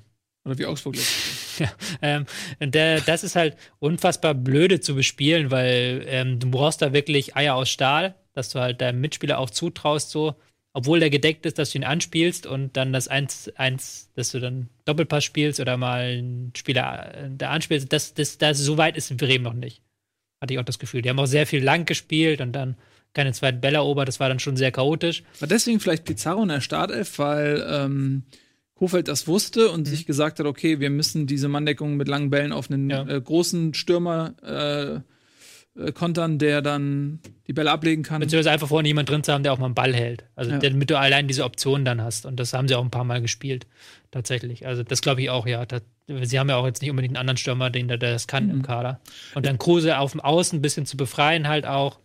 Was auch sehr gut geklappt hat. Kruse war sehr viel präsenter, als äh, er hätte im Sturmzentrum sein können. Also es war taktisch nicht ganz dumm von Kofeld, aber Bremen hat halt dann noch so, die haben das nicht gut, die haben das auch nicht gut gemacht. Also es hätte, hätte das Ding 3-2 für Augsburg ausgegangen, hätte sich niemand beschweren können. Das war halt wirklich Giefer, der das Ding leider für Augsburg verschenkt hat. Und das macht dann aber auch wieder so, also wie du schon sagst, Trainer weint und so, das ist dann auch schon echt tragisch, der Moment. Und dann das, das kann ich auch nicht. Also, ja, weil er auch äh, da, zuvor schon ey, das Unsicherheiten hatte. Der Letzte. Woche hat er gepatzt. ne? zwei Dinger gegen Mainz, jetzt Ja. eins gegen Bremen. Ich sag ja, der braucht wahrscheinlich einfach mal zwei, drei Wochen, komm, schick den auf eine Insel, der braucht Das ist- Ruhe. Das ist das Problem. Ja. Das ist, du kannst, äh, das ist einerseits hast, habe ich auch Mitleid mit ihm, andererseits ist das natürlich ein knallhartes Geschäft, weil der weiß ja auch, dass er jetzt dann nicht mehr spielt wahrscheinlich jetzt. Aber was, was wisst ihr denn über Lenais? Wenn man ganz kurz mal zu dem, guck mal äh, nach Amerika, wo Fußball noch mehr Geschäft ist. Da gab es jetzt, äh, letzte Woche war das, glaube ich, ähm, bei zwei Vereinen so Kicker, ne? Achso. Ja. die dann ja immer irgendwie nur dann aufs Feld kommen, um ähm, das Ei durch die Tore zu schießen. Und äh, dem einen, äh, also von zwei verschiedenen Vereinen, das eine war Cleveland und das andere war ähm, was Minnesota, ich bin mir nicht mehr sicher. Der, also der hat komplett, der eine war Rookie, also seine erste Saison und er ist komplett zusammengebrochen unter dem Druck, hat irgendwie alles ver verkickt, was geht. Ja, dazu muss man sagen, Cleveland, Instant entlassen. genau, Cleveland ersetzt. Browns haben zum ersten Mal seit zwei Jahren die Chance, ein Spiel zu gewinnen und er verkickt, verkackt im ersten Ja. Spiel drei, drei Field Goals und s- am Ende kommt ein Unentschieden mal raus. Also dann hätte ich ihn auch rausgeschmissen. Ja, das am, aber das war ist das, das Ende der Karriere dann so Ja. ungefähr, ne? Ja, also genau. gerade gedraftet, ein Spiel verkackt, tschüss, das war's. Ähm, Das wird ihm aber nicht passieren. Ich weiß auch nicht, ob da nochmal drauf zurückzukommen, ob Lenais oder Lenais, der zweite Torhüter von Augsburg, jetzt die große Gefahr im Rücken ist. Ja, es wird halt schon die äh, These aufgestellt, dass sie noch einen Torwart verpflichten. Ja. Weiß ich nicht. Bin, bin da gespannt. Fabian Giefer ist auch so eine arme Sau. Ich weiß noch, irgendwie vor ein paar Jahren ist er doch nach Leverkusen gewechselt und sollte da Stammtorhüter werden. Dann eine Woche später haben die Leno verpflichtet. Der hat, glaube ich, kein einziges Spiel mehr gemacht. Also er ist so der Felix Wiedwald von Augsburg, anderen Worten. Ja. Der jetzt in, in Frankfurt auf der Tribüne sitzt, glaube ich. Naja, mhm. es ist halt blöd. Ja, aber wie gesagt, insofern, so, ich wiederhole mich zum fünften Mal, ich freue mich, drei Punkte. Und damit, um eine, also ich glaube, sowohl Augsburg ist ja äh, so auf dem Papier gedacht, immer, wenn man sich nicht mit der Bundesliga auseinandersetzt, immer ein Verein, von dem man denkt, braucht die Bundesliga den oder ähm, sind die ein Abstiegskandidat? Aber die jedes Jahr aufs Neue und dieses Jahr auch wieder, die, die werden nichts damit zu tun haben, zumindest so wie das für mich aussieht. Das, die werden genug Punkte sammeln, werden frühzeitig auf jeden Fall nächstes Jahr auch wieder Bundesliga planen können. Und bei Bremen ist das so ein Spiel, nachdem ich mich in Nürnberg tot geärgert habe, habe ich auch schon ein paar Mal wiederholt, über die fehlenden Punkte, sind das jetzt sehr wichtige, dass man da oben steht. Und ähm, jetzt geht's gegen Hertha, weil wir die ja eben auch schon hatten. Und das wird gleich, das ist ja richtig Spitzenspiel, dass ich das mit Bremen zusammen in einem Satz verwenden darf. Wenn wir vielleicht kurz mal. in, in der frühen Phase der Saison kommt Ja, die ist egal. Konstellation zustande, zweiter Jetzt mach's, mach's mir nicht kaputt. Es ist ein Spitzenspiel. Es ist ein was wir reines haben. Spitzenspiel. auch zwei Teams, die einen guten Stiefel spielen. Kann Deswegen- natürlich sein, dass sie jetzt sagen, okay, jetzt treffen wir mal auf einen Gegner, der genauso gut ist, dass wir wieder drei Nummern zurückschalten und Kofeld seinen inneren Nuri dann nochmal so channelt und Dardai seinen inneren Dardai channelt. so. Und dann will sie ein totales Scheißspiel. Nicht, dass jetzt alle morgen hier das Spiel einschalten. Wir, Doch, wir, weil wir es- ein. weil wir es gesagt haben und dann kriegen wir beleidigte Mails und ähm, Hurensohn-Gesinge ab. Guckst du es morgen? Ja, ich guck's klar. Okay, dann machen wir, machen wir Twitter Live-Chat. Können wir uns gegenseitig bepöbeln dafür. Ja, finde ich gut. Ähm, ja, also, dann haben wir doch ein bisschen länger über Entschuldigung. äh, Augsburg. Nee, nicht Entschuldigung, ich finde das völlig okay. Du brauchst dich überhaupt nicht entschuldigen. Ähm, nächstes Spiel mit ein bisschen Toren. Wolfsburg gegen Freiburg. Ähm, wie, äh, konträres Momentum. So, äh, Wolfsburg ähm, weit oben in der Tabelle, sieben Punkte nach drei Spielen. Äh, spektakuläres Unentschieden gegen Berlin, davor zwei Siege und äh, ja, Freiburg nicht so gut gestartet, hatten nach drei Spielen einen Punkt, ja. und äh, fing einfach mal 3-1 äh, durch Wolfsburg. Was ist da passiert? Das musst du sagen. Freiburg hat die ausgekontert. Ganz klassisch. Frühes Tor, dann typisches Freiburger Pressing, richtig intensiv gegen den Ball und haben dann drei Konter reingejagt. Und Wolfsburg hatte halt dann große Probleme mit dem Ballbesitzspiel. Haben ein bisschen versucht, über die Flügel zu kommen, aber das ist wieder eigentlich so ein typisches Bundesliga-Ding. Kannst du gar nicht jetzt unendlich viele Worte verlieren. Ähm, Freiburg hat das sehr stark gemacht. Also haben jetzt wirklich mal zum ersten Mal ihr Tempo auf den Platz bekommen in dieser Saison. Und Wolfsburg stand dann auch teilweise viel zu offen. Also haben, haben es halt wirklich dann versucht, okay, Masse statt Klasse im Spiel nach vorne. Das hat dann nicht funktioniert. Würdest du also sagen, wenn das nicht das 1-0 nach sieben Minuten fällt, dass es dann auch, wenn andersrum das 1-0 fällt, dass es dann in die andere Richtung Ist ja, ausgeht? die ganze Bundesliga kannst du das immer sagen. Kannst du auch bei jedem Spiel eigentlich fast sagen so. Also wir haben ja schon wieder so eine Saison, wo jeder jeden schlagen kann, oder nicht? Ja, wahrscheinlich. Also wo, wo halt du dann, okay, dann vielleicht muss Wolfsburg nicht so aufrücken. Wolfsburg kannst du halt dann auch sehr viel von dem einfügen, was ich vorher zu Dortmund gesagt habe, dass die halt über die Flügel zu ausrechenbar sind. Ähm, mit dem Unterschied, dass sie zu viele Leute vorne drin haben, aber auch kein Zehner im Zehnerraum. Und das dann problematisch ist. Stell dir mal eine Frage dazu. Ist, denn ich habe das hier gerade zufällig gelesen, aber dass Wolfsburg nicht eine gelbe Karte hatte, ist es im Zuge so eines Spiels, wenn man nach 20 Minuten 2-0 zurückliegt, ähm, kein gutes Zeichen für die Mannschaft? Channelst du deinen inneren Stefan Effenberg gerade so? quasi. So ein Zeichen Ich, ich wollte mal so ein bisschen, ich wollte mal ein bisschen Zeichen setzen. Also als Hip-Hopper, ne? Ja, Da genau. kann man viele Dinge mit Einfach mal- Aggressivität einfach mal- beantworten. Einfach mal kurz einen verpassen, um mal zu sagen, dass man noch da ist. Wir müssen mal so eine Liste machen mit Fragen, die wir an Ralf stellen, wenn er das nächste Mal wieder hier ist. Weil das ist das nämlich auch, ob das halt wirklich was bringt, ob du das überhaupt wahrnimmst. Ob Ralf, wenn du das hier siehst, beantworte mir bitte diese Frage. Hätte Wolfsburg mehr faulen müssen, um das Spiel gegen Freiburg zurückzuholen?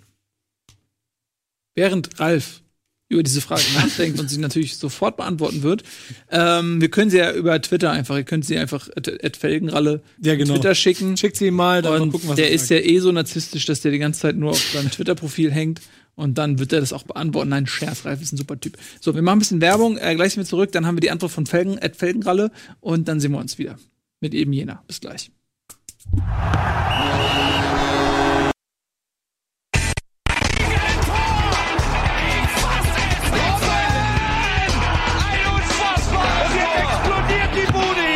Kritisiert mir denn nicht zu viel. Das ist ein guter Mann.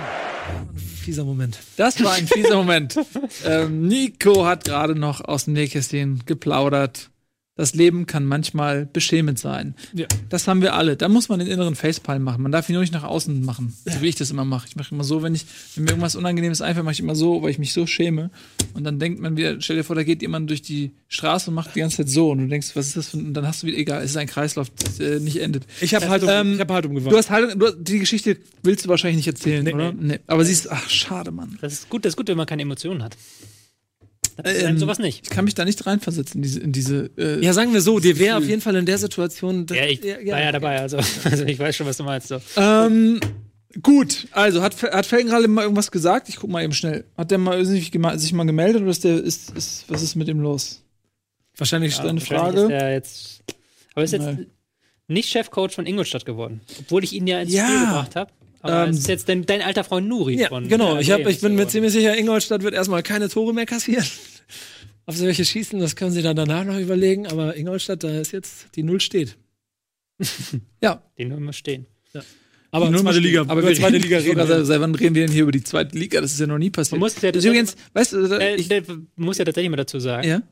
äh, in weise Voraussicht für dich habe ich ja gesagt, okay, wir werden noch mal irgendwann über die zweite Liga reden. Lass uns das nächste Woche machen, wenn Mhm. das Derby gegen St. Pauli war. Lass uns diese Woche nicht reden, hatte ich noch am Freitag. Hattest du am Freitag noch Und gesagt? heute hast du hast es halt dankend angenommen, quasi, mein Ach, Angebot. ey, ganz ehrlich, ich meine, ich, ich würde mich niemals von einem äh, kleinen Rant drücken, weil das ist ja eh seit Jahren, seit, seit diese Sendung existiert, war der HSV schon immer scheiße.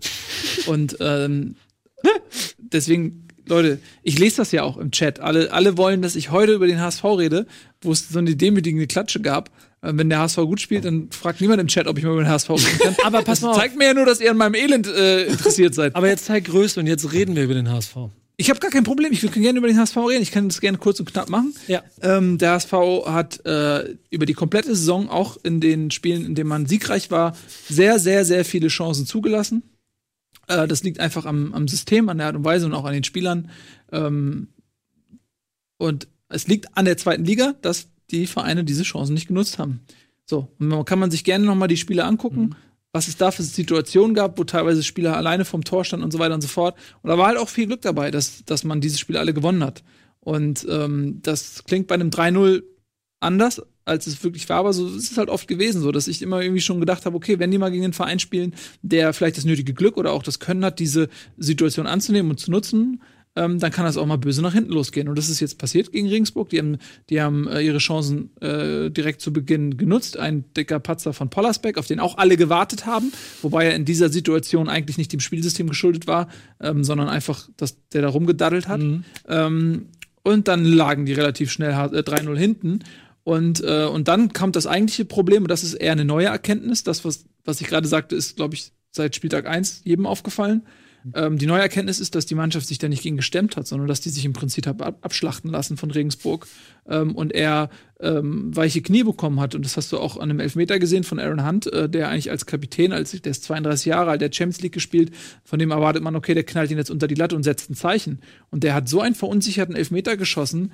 Ähm, äh, das ist mir mal passiert, als ich äh, im, äh, im Bezirkspokalpokal, ähm, Bezirkspokalpokal, Ein zweite, zweite Runde oder so äh, in, in der äh, 92. Minute einen Elfmeter verschossen habe und dann fünf Minuten später beim Elfmeterschießen nochmal schießen musste. Da sind mir die Beine gezittert. Und genauso hat Aaron Hunt den Elfmeter ähm, geschossen. Und äh, das ist eher die neue Erkenntnis irgendwie. Aber weißt du was? Ich bin gar nicht so schockiert, weil dadurch, dass ich das in den Spielen zuvor immer beobachtet hatte und gemerkt habe, die lassen immens viel zu für den Gegner, ist es mir lieber, sie kriegen jetzt einmal richtig aufs Maul und äh, das ist so ein Hallo-Wach-Effekt und die merken, okay, fuck, so geht das nicht mehr weiter. Weil wenn die irgendwie, wenn das die ganze Zeit so weitergeht und dann schleicht sich das irgendwie ein und dann ist es irgendwann zu spät, es zu ändern, dann wird es vielleicht punktetechnisch nach hinten ähm, ein größeres Problem. Und jetzt haben sie gesehen, okay, so funktioniert das nicht mehr. Aaron Hunt meinte ja auch im Interview hinterher, das geht seit Wochen so. Wir hätten in Dresden schon nicht gewinnen dürfen, eigentlich, wenn es regulär ist. Und er hat recht damit. Und jetzt ist es, ist es leicht wegzuhören und zu sagen, ja, ja, rede mal, wir gewinnen ja. Aber jetzt nach diesem 5 zu 0, was hätte übrigens auch ein 7 zu 0 sein können, hätte sich auch keiner beschweren dürfen, jetzt verdammt nochmal müssen alle sich mal zusammenreißen. Und deswegen ist mir das lieber, genau wie bei der WM, lieber auf die Fresse in der Vorrunde und dann den Mut haben, richtig aufzuräumen, was ja leider nicht passiert ist, ähm, als irgendwie unglücklich irgendwie im Viertelfinale, aber genauso scheiße gewesen. Hast du verstanden, dass Lasogga und Arp auf der Bank bleiben, man mit Außenstürmern spielt und Aaron Hunt in die, in die Sturmmitte setzt? Also ähm, Lasogga war auch gegen Dresden nicht zu sehen. So, er äh, kam, wenn er als Joker reinkam, war er gefährlich. Er hat dann diese Situation im Strafraum bekommen. Lasogga muss in den Strafraum. Er kann nicht an irgendeiner Form von Kombinationsfußball beteiligt werden. Er muss in den Strafraum und die Dinger da reinwemsen. ähm, und so hat er seine Tore ja auch gemacht. Ja, okay. Und der, die Idee war, glaube ich, von Tietz, den Gegner erst ein bisschen müde zu spielen, nicht Kombinationsfußball. Und wenn er dann immer weiter tiefer steht, den Lasogga reinzubringen als Strafraumwucht. Und äh, dann macht er die Dinger rein, äh, wenn, wenn, die, wenn die Gegner nicht mehr so hoch verteidigen, nicht mehr so viel äh, anlaufen können oder so. Das habe ich verstanden irgendwie. Das kann ich auch total nachvollziehen. Aber ey, die, der hat halt extrem viel rotiert. Und ich glaube auch, dass Tietz vielleicht auch so ein bisschen aufgrund der Siege vielleicht ein bisschen viel Selbstbewusstsein hatte. Ähm, und ähm, naja, wir werden sehen, was diese Niederlage jetzt le- letztendlich macht, ob das ähm, ein, ein äh, Hallo-Wach-Effekt war, der gesessen hat, oder ob das die Spieler so verunsichert, dass es tatsächlich irgendwie jetzt Probleme gibt. D das war's. Ich wie, wie angekündigt in zwei Sätzen. Mit viel halt- Kommata. Ich freue mich, Ja. auf, ich freu mich aufs Derby. Das wird jetzt. Ja. Jetzt ist richtig Zunder drin. Ähm, jetzt ist richtig Zunder drin, genau. Und das Geile ist, ich habe auf, auf Sky, ähm, ich mache so eine kleine Kolumne, manchmal für, für Sky habe ich noch irgendwie 4-1 getippt, was natürlich mit einem kleinen Lächeln gemeint war. Das ist mir natürlich prompt in die Augen geflogen, ne? ähm, ja. So. So, aber das, das mag ich. Das war Haltung. Ja. Auch beim 0 zu 5 gerade stehen. Sehr gut. So, vielen Dank. Zurück zur Ja, richtigen das war's. Bundesliga. Ich habe so ein hartes Fell, ganz ehrlich. Ich habe so viel? Sprüche kassiert und, und alles und so. Ich, ich bin unverwundbar. Ihr könnt gerne, komm, piekst mich weiter. Ich, ich verstehe auch gar nicht. Ich fühle nicht. Er ist ja der, der es ich, am wenigsten hämisch meint. Und das klingt immer, die meiste Häme kommt immer aus dieser aus der Realität. Ja, zur richtigen Bundesliga. Ja, aus, der, aus diesem Rationalen. Also, du meinst es nicht als Scherz, sondern Ja. und das ist das, was es eigentlich am meisten sitzt. Ja. Gut, ähm, Das ist ja auch so. So, was wollt ihr denn? Komm, komm, okay, kommen wir zur richtigen Bundesliga. Kommen wir. ich ich hätte gedacht, ich finde jetzt irgendein Spiel, was halt so gar nicht nach Bundesliga klingt. Aber gut, Nürnberg, Hannover 96, Auch Stuttgart gegen Düsseldorf. Stuttgart gegen Wenn das so weitergeht, kann das auch wieder ein Zweitliga-Klasse Vor zwei Jahren noch in der zweiten Liga Ja, gehabt. ja. Nächstes Jahr vielleicht auch wieder. Ist Korkut Nürnberg eigentlich schon wieder ein 26 auch. Kandidat? Ich glaube, ich habe irgendwo gelesen und gehört, dass er schon wieder angezählt wird da unten in, in Stuttgart. Ja, gut, klar, wenn du, äh, zwei Punkte haben sie jetzt. Ja. Und auch gegen Düsseldorf lange Zeit nicht unbedingt Weltklasse ausgesehen.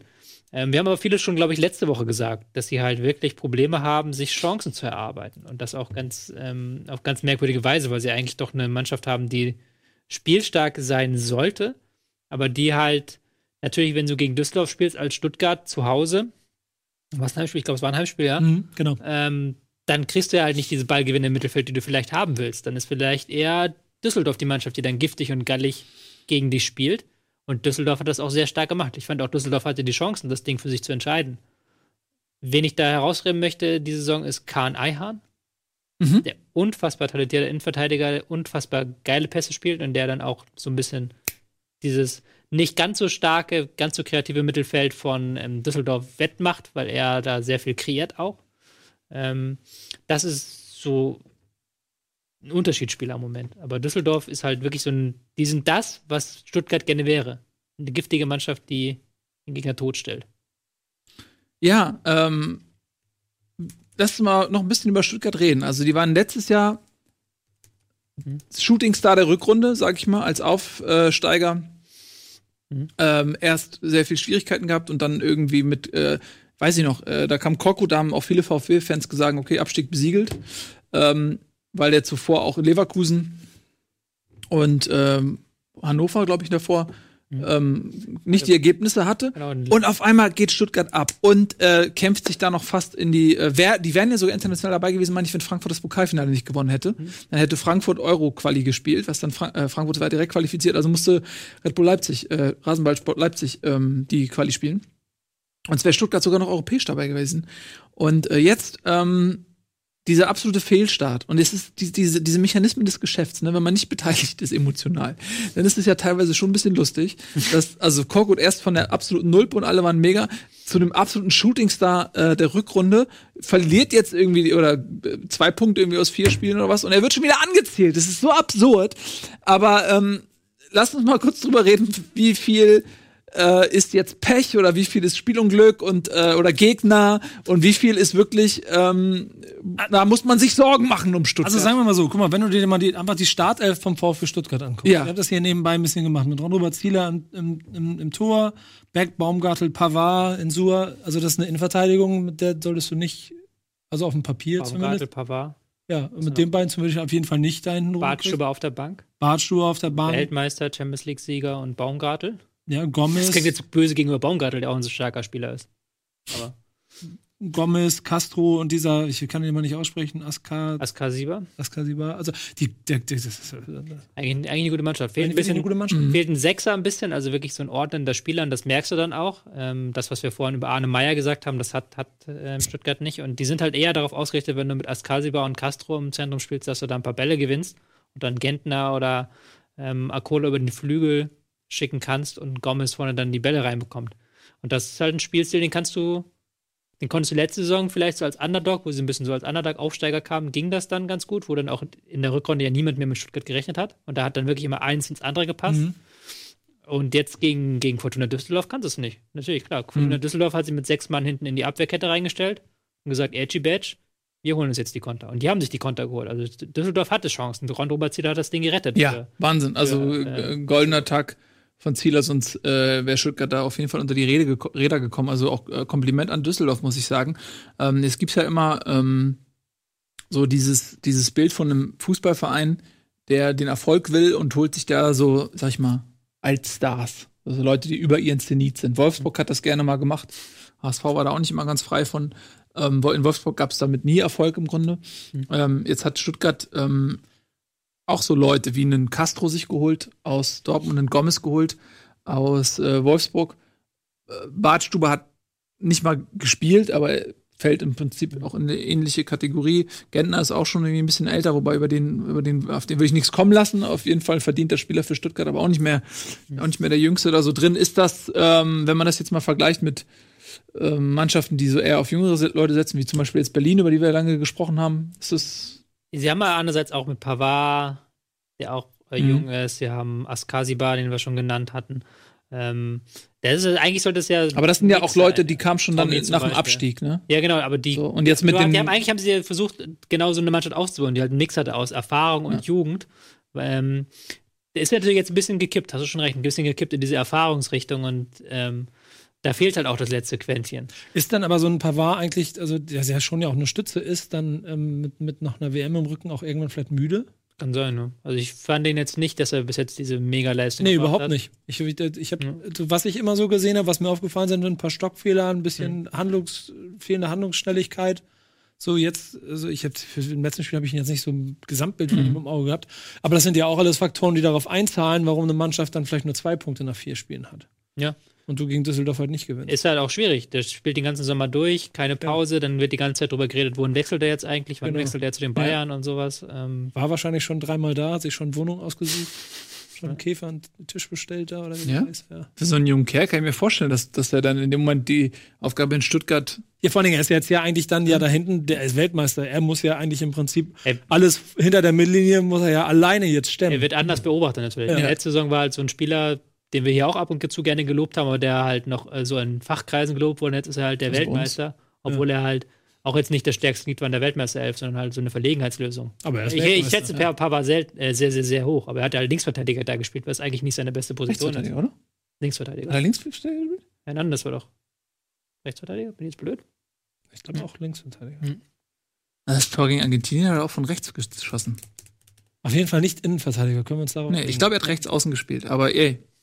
Kann auch sein. rechts außen auch noch. Rechter, Ja, also rechter- rechter Läufer. Das stimmt. Rechter Läufer. Ja, das stimmt, ja. Hab ich recht. Ich glaube schon. Ich habe auch dieses Tor gerade gegen Argentinien im Soll ich Kopf. mal demnächst mal eine Kolumne für dich schreiben? Ja, mach mal. Spielverlagerung.de. Dann Kannst du nicht, kannst du nicht Deichstube das nächste Bäderspiel Durchstubel. Ja. Rechtsverteidiger. Hast du da? Hernandez ist der Linksverteidiger. Damit Ich werde mich hiermit offiziell zurücktreten Ja, ich von hab- all meinen Bitte. Ämtern. Du auch. ich du hab dir bisher jedes Wort geglaubt. Wie du einfach so, weißt du, das ist geil, das ist wie in der Schule. Irgendwie Genau, genau Der. Schlauste sagt was und man hat zwar selber keine Ahnung, man, aber Ich man so heftet sich an den und wie du einfach direkt so, du hast keinen Plan. Klar, so, Mann. Tobi hat recht, ich glaube das auch, ich glaube auch, was recht. Tobi gesagt hat. du, also, ich meine, wir reden hier von ne, Jan Oder so. Regensburg-Gegnern. Ähm, ja, Gut. äh, Balance. Ba Balance ist ein gutes Thema. Guck mal, aber wenn man, wenn man dann guckt, Stuttgart jetzt in Leipzig, dann gegen Bremen, dann gegen Hannover, das sind Das könnte eine harte Woche sein jetzt. Ja. Ja, lasst uns mal ähm, noch ein bisschen über Nürnberg. Ich hätte, äh, habt ihr was über Nürnberg zu sagen? Weil äh, Aufsteiger ähm, 2 zu 0 gewonnen, war, glaub ich, war der erste Sieg, glaube ich, seit dem Aufstieg, oder? Von Nürnberg? Ja. Ja. Sehe ich das richtig jetzt? Also Fünf ein Spiel Punkte, verloren. Ganz gut gestartet, beide Aufsteiger ähm, mit fünf Punkten ganz gut in die Saison gekommen. Ähm, Nürnberg in Gladbach, äh, in Bremen ja auch irgendwie einen Punkt geholt jetzt ähm, gegen 96. Hat einer von euch das da mehr zu gesehen zu diesem Ich habe es Spiel? nur reingeschaltet, muss ich gestehen. Ja. Ich habe halt die Kontroversen in erster Linie mitbekommen. Mhm. Weil es ist doch ein Spiel, das sehr stark vom Videorichter gelebt hat. Das ist auch so ein schöner Satz. Das Spiel hat vom Videorichter gelebt. Ja, der Videorichter. Ähm, Nürnberg ist halt eine Mannschaft, die in dem Sinne ein komischer Aufsteiger ist, weil sie halt wirklich spielerische Lösungen suchen wollen. Also sind jetzt kein so wie Düsseldorf so ein richtig intensives Team, eigentlich genau im Gegenteil, sondern dass sie sich auch eher zurückziehen und sagen, Gegner, komm mal, ähm, und bei Ballbesitz auch selber sagen, auch mal auf Ball rauftreten, sagen, wir spielen den Konter jetzt nicht aus, sondern bauen dann neu auf. Ähm, das haben sie jetzt gegen Hannover natürlich sehr gut ausspielen können, nachdem Hannover relativ früh in Unterzahl geraten ist, wegen einer ähm, sehr zweifelhaften roten Karte, muss man sagen, leider. Weil da ist das Videorichter, man kann es als faul bewerten. Wiederum die Frage, aber ist das wirklich eine ries- riesengroße Fehlentscheidung, dass der Videorichter eingreifen muss? Hier bitte an dieser Stelle die Diskussion einfügen, die wir schon tausendmal geführt haben. so, gefühlt. Ich Ja. kann es in dem Spiel gar nicht sagen, ich habe es nicht gesehen. Weiß nichts darüber. Ich war nur überrascht, dass sie, nicht das. überrascht, dass sie gewonnen haben. So, so kommst du nie hier weg. Ich hätte gedacht, dass du jetzt einfach Meinst- sagst, meinst- das, was Tobi sagt. Meinst du das? Das, Meinst, was Tobi sagt. meinst du, dass Stefan Effenberg beim Doppelpass sagen würde, das habe ich nicht gesehen? Ja, stimmt. Stefan Effenberg würde sagen, okay, ja, dann lass, lassen wir noch mal zurücklaufen. Dann vorhin hast, se- hast, du- vorhin hast du es so gut gemacht mit deiner, Ja. mit deiner, mit deiner gelben Karte. Wieso grätscht da keiner dazwischen? So. Hättest du auch hier sagen können. Nach der roten Karte gab es keine einzige gelbe Karte mehr für einen Spieler von Hannover 96. Guck mal, Hätte eine rote Karte für Nürnberg. Was ist da los? Haben sich nicht bemüht, offensichtlich. Ja, ähm, bei Hannover kann man noch sagen, Wallisi ist nominiert worden für die brasilianische Nationalmannschaft. Jetzt wird das Talent erkannt. Jetzt wird das Talent erkannt. Echt jetzt? Zum 23er-Kader. Da ist die Verzweiflung offenbar groß, habe ich das Gefühl. In Brasilien meinst Ja. du? Also ich würde gar nicht schlecht reden, aber ich spielt eine ganz ordentliche Saison. Ist sehr präsent auch. Lässt sich ja häufig fallen, macht sehr viel im Spielaufbau bei. Wie Neymar. Das ist in Brasilien wichtig. Lässt sich häufig fallen. Achso. Gag-Button. Ähm, das wundert mich trotzdem ein bisschen, aber gut. Äh, Hannover ist halt Aber- so eine komische Mannschaft, weil die jetzt wieder auswärts, die haben wir letzte Woche eigentlich ein, äh, ähm, ich fand gar kein so schlechtes Spiel gemacht. Ähm, da haben jetzt auswärts plötzlich aber sich wieder sehr weit hinten zurückgezogen, haben gar nicht mehr diesen Druck entfacht, wie sie es gegen Leipzig gemacht haben, sondern gesagt, Gegner, komm mal. Und nach der roten Karte war es dann sowieso, okay, Gegner, komm mal.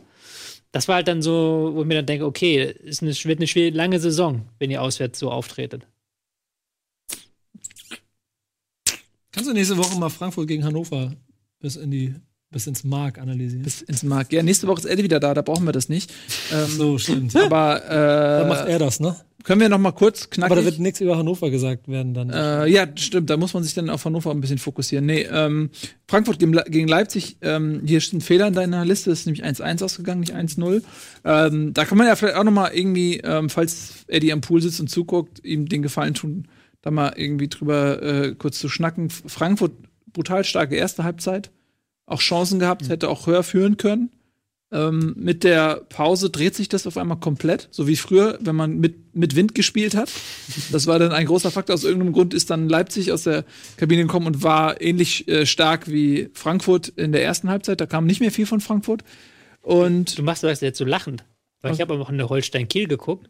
Ja, Und Holstein-Kiel, da ist ja gerade die eine Tribüne abgerissen, weil sie Mhm. neu bauen. Und da ist der Wind aktuell ein riesiger Faktor. Mhm. Haben sie auch Trainer nach dem Spiel gesagt, so, wir konnten in der ersten Halbzeit keine hohen Bälle spielen, weil der Wind gegen uns Ja. geblasen ist. ist auch, das klingt so wie früher. klingt bei dir so nach Kreisklasse, aber das Ja. ist zweite, da. zweite Bundesliga. Das also war es früher immer so, hat man überlegt, so, ey, das war wirklich taktisch bei der Seitenwahl. Welche, welche Seite nimmst du? Wann willst du mit Wind spielen? Dreht der Wind irgendwann noch mal? Ja. Willst du lieber in der zweiten Halbzeit mit Wind spielen, wenn die, wenn die Luft ein bisschen raus ist und so weiter? Das waren tatsächlich taktische Überlegungen.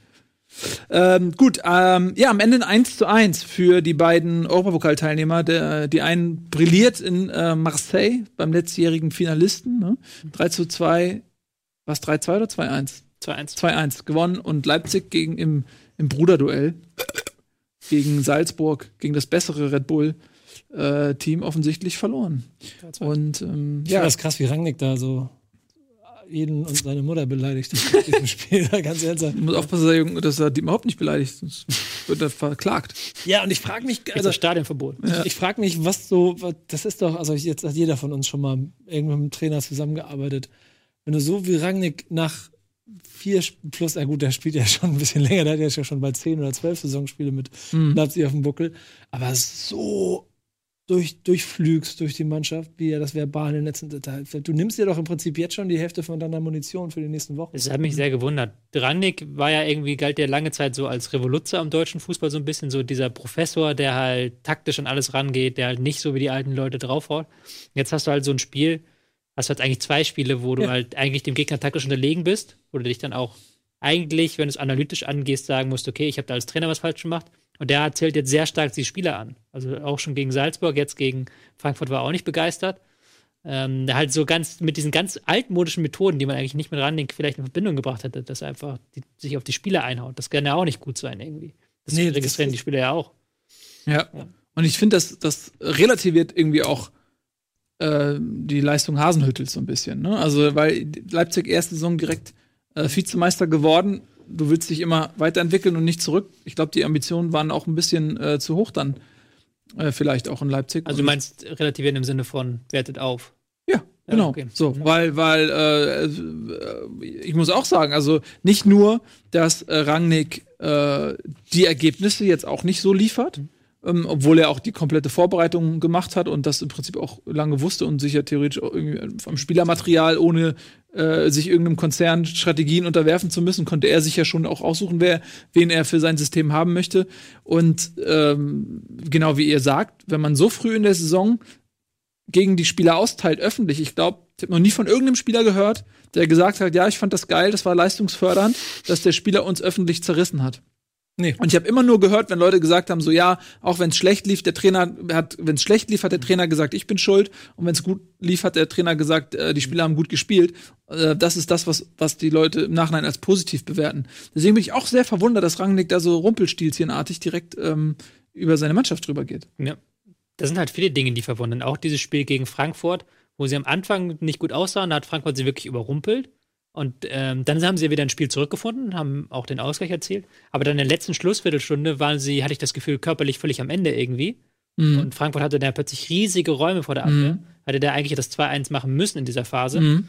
Ja. Und Ich wollte ich auch mal das, weil Frankfurt ja auch unter der Woche gespielt hat. Du kannst ja nicht Europa League als Ausrede nehmen. Frankfurt hat, glaube ich, sogar weniger rotiert als Leipzig, die ja einmal komplett durchgewechselt haben. Ich weiß aber nicht, ob was, was, was äh, Fitness angeht, dann doch äh, Anfang oder Mitte Juni gefühlt anfangen, Europa League zu spielen, dann doch schon ein Faktor ist, der sich dann, weil du bist jetzt ja im Prinzip schon, also wie ich eben schon gesagt habe, durch die erste Hälfte deiner, deiner äh, Hinrunde bist du eigentlich schon durch mit zehn, zehn Spielen oder wie viele die haben, keine Ahnung. So, ähm, ich glaube schon, dass das ein Faktor ist bei denen mittlerweile auch Müdigkeit. So. Klar, also wenn du, gerade wenn du Spieler in, bei der WM hattest, so, Ja. so einen Forsberg, ähm, der WM gespielt hat, Timo Werner, der WM gespielt hat, nicht lang, aber immerhin, äh, mit, wenn du die Vorbereitung und so weiter äh, mitrechnest, äh, dann ähm, war der lange ähm, auch beansprucht, auf jeden Fall. Also, das ist, das ist mit Sicherheit ein Faktor, diese, diese Euroleague-Quali, weil es ja auch so lange Reisen sind, so undankbare Reisen sind irgendwie. Und diesen, Aber- wie heißt Muk- Mukiel oder Mukiel und Mukile und Augustin rausnehmen, die Mhm. beide ja davor schon, also zumindest nach also meinem, meinem Empfinden auf jeden Fall schon zu den Besseren im Kader gehört haben. Schwächst du dich nochmal selber, dann kriege ich also von dem, die einzige Information, die noch hängen geblieben ist aus Leipziger Sicht vom Europapokalspiel, ist, dass Heizenberg ein hervorragendes Spiel gemacht hat. Der wird in der sich keine 86 Minuten eingewechselt. Er hatte war auch ein Kreuzbandriss, hat er ein halbes Jahr. Ja, aber trotzdem, trotzdem, wenn er, wenn er, wenn er da ist und wenn du in der Saison gleich nachlegen willst, dann musst du ihn ja eigentlich auch trotzdem bringen. Und das wirkt alles so ein bisschen wie hausgemachter Ärger gerade. Und ich frage mich allen Ernstes, das habe ich ja, glaube ich, auch schon nach dem zweiten Spieltag mal gesagt oder so, ob der sich dann irgendwann rausschmeißt oder ob er sich rettet bis Vielleicht wird er so, hat er so eine, entwickelt er so eine Persönlichkeitsspaltung, dass der quasi dann auch über sich selber redet. am runden Dass der Sportdirektor Ralf Rangnick über den Trainer Ralf Rangnick irgendwie anfängt, schlecht zu reden und den dann irgendwann am Ende entlässt. Haben aber- Mathe Schütz, ja, Rangnick hier. Ich würde den Trainer mal dazu schalten. Ja, Drei, sechs Augen Gespräch. ja. Why not? ähm, gut, also ja, wir können äh, Frankfurt kommt diesmal deswegen ein bisschen kürzer, weil Eddie nicht da ist, aber das wird sicherlich kompensiert werden, dann, wenn er wieder da ist. Ähm, gibt ja eigentlich viel zu erzählen, aber ich kann auch nicht so viel ähm, zu Frankfurt sagen, das wird Eddie dann machen. Äh, Stuttgart gegen Düsseldorf hatten wir schon. Schalke Bayern äh, vielleicht noch ganz kurz. Das ist das wie erwartete, ähm, äh, ja, 0 zu 2 war jetzt nicht konkret so erwartet, aber wir haben schon gesagt, wir gehen davon aus, dass die Bayern das Spiel gewinnen und es ist dann ja auch gekommen. Und äh, das bedeutet, dass ähm, Schalke nun mal den Fehlstart tatsächlich komplett gemacht hat. Äh, null Punkte äh, aus vier Spielen, minus sechs Tore. Und jetzt sind wir wirklich an einem Punkt, wo man dann langsam drüber reden muss, okay, ab wann wird das, ab wann wird es wirklich kritisch, ne? Bis jetzt kannst du es noch so ein bisschen schön reden. Champions League war ein Lichtblick. Champions League 1-1 war ein Lichtblick, die Leistungen waren auch ansteigend, hatten die Leistungen Mhm. oben. Gegen Bayern haben sie auch nicht schlecht gespielt, haben ähm, in der ersten Phase gut verteidigt, hatten ihre ein, zwei Konter gespielt. Mhm. Aber jetzt, jetzt muss halt dann ähm, gepunktet werden. Jetzt Spielen sie gegen Freiburg, äh, in Freiburg, glaube ich, und am Wochenende ähm, zu Hause gegen Mainz. Da brauchst du eigentlich schon sechs Punkte. Und dann in Düsseldorf. Und dann in Düsseldorf. Und dann musst du halt auch nochmal jetzt das, was wir gesagt haben, dieses Ballbesitzspiel jetzt mal angehen. Also jetzt gegen, gegen Bayern sah es vielleicht auch besser aus und auch gegen Porto sah es vielleicht auch besser aus, weil du da nochmal diese Defensive in den Fokus rücken Mhm. konntest. Und jetzt musste, muss man mal äh, der nächste Schritt folgen. Aber dann machen wir jetzt, schalt mal in Expertenmodus bitte. Alles drei Mannschaften doch, die wahrscheinlich eher kompakt und mit Ja. Gegenpressing arbeiten. Wie kann Sch Schalke dagegen neun Punkte holen? ja, indem sie ähm, Was muss sie machen, Herr? Standardsituation, Ja. Tor. Standardsituation. Er Das wäre der alte. Schalke-Weg. Äh, der Ja. alte Schalke-Weg. Du müsstest halt. Ich habe es ja vorhin so ein bisschen an Hertha BS, BSC gezeigt. Ähm, äh, Problem, das können Zeig's mir sie, an Schalke. Das Problem ist, die haben keine Außenspieler, mit denen du das machen kannst. Die müssten halt da viel stärker durch das Zentrum gehen. Die müssten sehr viel explosiver aus der ersten Linie eröffnen. Also wirklich ähm, gucken, dass sie auch direkt von der äh, Abwehr Spieler auch nach vorne schicken. Vielleicht mit Harit, der da aus dem Mittelfeld nach vorne stößt. Rudi ist dann sehr wichtig. Also ich kann mir vorstellen, dass man Rudi wieder reinwirft, vielleicht sogar wieder in Kombination mit Bentaleb. Aber ist schwierig, ist, ist harte Aufgabe jetzt. Gerade wenn du es machen musst, ist ja in der Liga das, das, was wir seit zwei Jahren hier predigen, Mhm. was auch Schalke Stärke nicht ist. Ja. Es ist, es ist so ein Moment, ähm, auch da, wenn man nicht irgendwie wirklich emotional involviert ist, irgendwie in einen Verein, dann, dann ist das nur so ein, es ist so ein, so ein komischer, vibrierender, kribbeliger Moment, weil man das schon so oft erlebt hat. So, weißt du, Dortmund damals unter Klopp ist eine eigene Geschichte, wie das dann ausgegangen ist, als sie diese, diese Hinrunde so katastrophal gespielt hatten. Favre in Gladbach und so weiter. Äh, sind ja nicht die ersten. Leverkusen hat jetzt so ein bisschen den Turnaround geschafft, aber auch mit Knatschen. Ähm, und äh, man, man weiß je, jedes Spiel kann die Krise wirklich so verschärfen. Oder vielleicht kommen sie auch wieder raus. Aber wenn die jetzt noch ein, zwei Spiele verlieren, dann hast du richtig Druck auf den Kessel. So, das ist, das, ähm, Ja. Nicht, Ja, dass das- ich das irgendwem wünsche, aber das ist halt. Äh, hast- Ja, vor allen Dingen dazwischen kommt noch Lokomotive Moskau in der Champions League, wo man als Schalke auch garantiert drei Punkte mindestens einplanen muss. So, wenn er jetzt nicht vier Siege geholt hat, dann, wo guckst du verzweifelt hin? Ich gucke auf die Uhr. Mhm. Also, Dann, dann, dann, äh, dann wird's wirklich. Und das wäre der größte Quatsch, finde ich. De deswegen Ja. bin ich ja noch nicht so, so ein Ja. bisschen nicht in diesem Panikmodus. Also, weil jetzt ist es noch, ist es noch wie vor zwei Jahren und drei Jahren mit Weinziel, wo sie auch mit diesen fünf Niederlagen geschadet sind und danach Mhm. trotzdem noch in, irgendwo im Nirgendwo gelandet sind. Aber jetzt noch, wenn sie jetzt gegen, wenn wir jetzt nächste Woche wieder da äh, hier sitzen und sie nicht mindestens drei bis sechs Punkte auf dem Konto haben, dann reden wir hier schnell über Köln. Und stellen wir die Frage nicht, ist das ein Fehlstart, sondern spielen die jetzt eine Köln-Saison, wäre dann die Frage, die wir hier stellen. Und vor allen Dingen musst du halt auch gucken, dass äh, das ist ja diese, dieser ewige äh, ähm, Kampf. Wenn du Champions League spielst, musst du ein Spielermaterial aufbauen, was Champions League spielen kann. Auch in der Breite und auch in der Spitze. Und wenn du dann einen Kader hast, der darauf ausgelegt ist, Champions League zu spielen und nicht in der Vorrunde mit St. Paulus auszuscheiden, dann bist du auch von deiner Gehaltsstruktur und so weiter darauf angewiesen, dass du wieder Champions League spielst oder zumindest europäisch die meisten Vereine. Ich weiß nicht, wie genau Schalke aufgestellt ist finanziell. Und wenn die jetzt eine Saison mit stell dir vor, die fliegen früher aus der Champions League, spielen eine katastrophale Saison und ähm, Also ein Jahr können die spielen gar nicht europäisch. Aber- ja, aber das ist halt auch, du willst ja an einen Punkt kommen, wo du eigentlich jedes Jahr europäisch spielst. Und Schalke war ja auf einem guten Weg, das zu machen. Und wenn du dann so miserabel startest, selbst wenn du danach wieder dich fängst und ganz gut spielst, hast du jetzt schon so viele Punkte Rückstand auf die Champions League-Ränge. Ähm, das ist ja nicht so einfach wettzumachen. Ne? Ja, sagen wir mal so, wenn du jetzt, da sind wir ja wieder bei dem Beginn der Saison, wo es von der Tabelle her noch nicht ganz so dramatisch ist. Jetzt hast du im Moment, fehlen dir acht Punkte bis zum großen SV Werder Bremen auf dem vierten Platz. Freut mich riesig. Ähm, wenn du in, jetzt aber in den nächsten, was wir eben schon gesagt hast, in den nächsten drei Spielen in der Bundesliga nicht mindestens sieben Punkte holst, dann sind es irgendwann 10, 12, 13, 14 Punkte und dann hast du auf jeden Fall, bist du zu weit hinter dem, was Ist ja auch eine Kopfsache da. Ja, genau. Die genau. Mannschaften glauben ja auch irgendwann, dass sie schlecht spielen. Ja. Also wenn du in letzter bist und gut spielst, dann glaubst du irgendwann, dass du schlecht spielst und spielst erst recht schlecht. Das ist ja dieses Köln-Ding, die ja gar nicht schlecht in die Saison Ja, gestartet sind ja. und dann irgendwann halt ihren eigenen, äh, eigenen Punktewert erfüllt haben mit ihren Leistungen. Ja, ja. Genauso andersrum ist ja die Hoffnung in Berlin und auch in Bremen. ja. So, wir haben jetzt nicht mehr über Di Santo geredet, weil es ja auch ein Riesending ist, aber Das stimmt. Das haben wir jetzt Okay. nicht mehr gemacht, aber Das, das, ist intern geregelt. Man kann nicht über alles intern reden. Ja, geregelt. genau. Intern. Äh, genauso wie das äh, laufende Programm. Das wird auch intern geregelt. Das wird bei uns produziert. Einsatzanalyse, komm. Ja. Äh, dann Leverkusen gegen Mainz. Überlebensnotwendiges, knappes 1 zu 0 für Leverkusen, Komma, aber verdient. Kommt dort ein Komma hin. Sehr gut. Überlebenswichtig ist auch das weitere Programm von Rocket Beans TV für diesen Sender.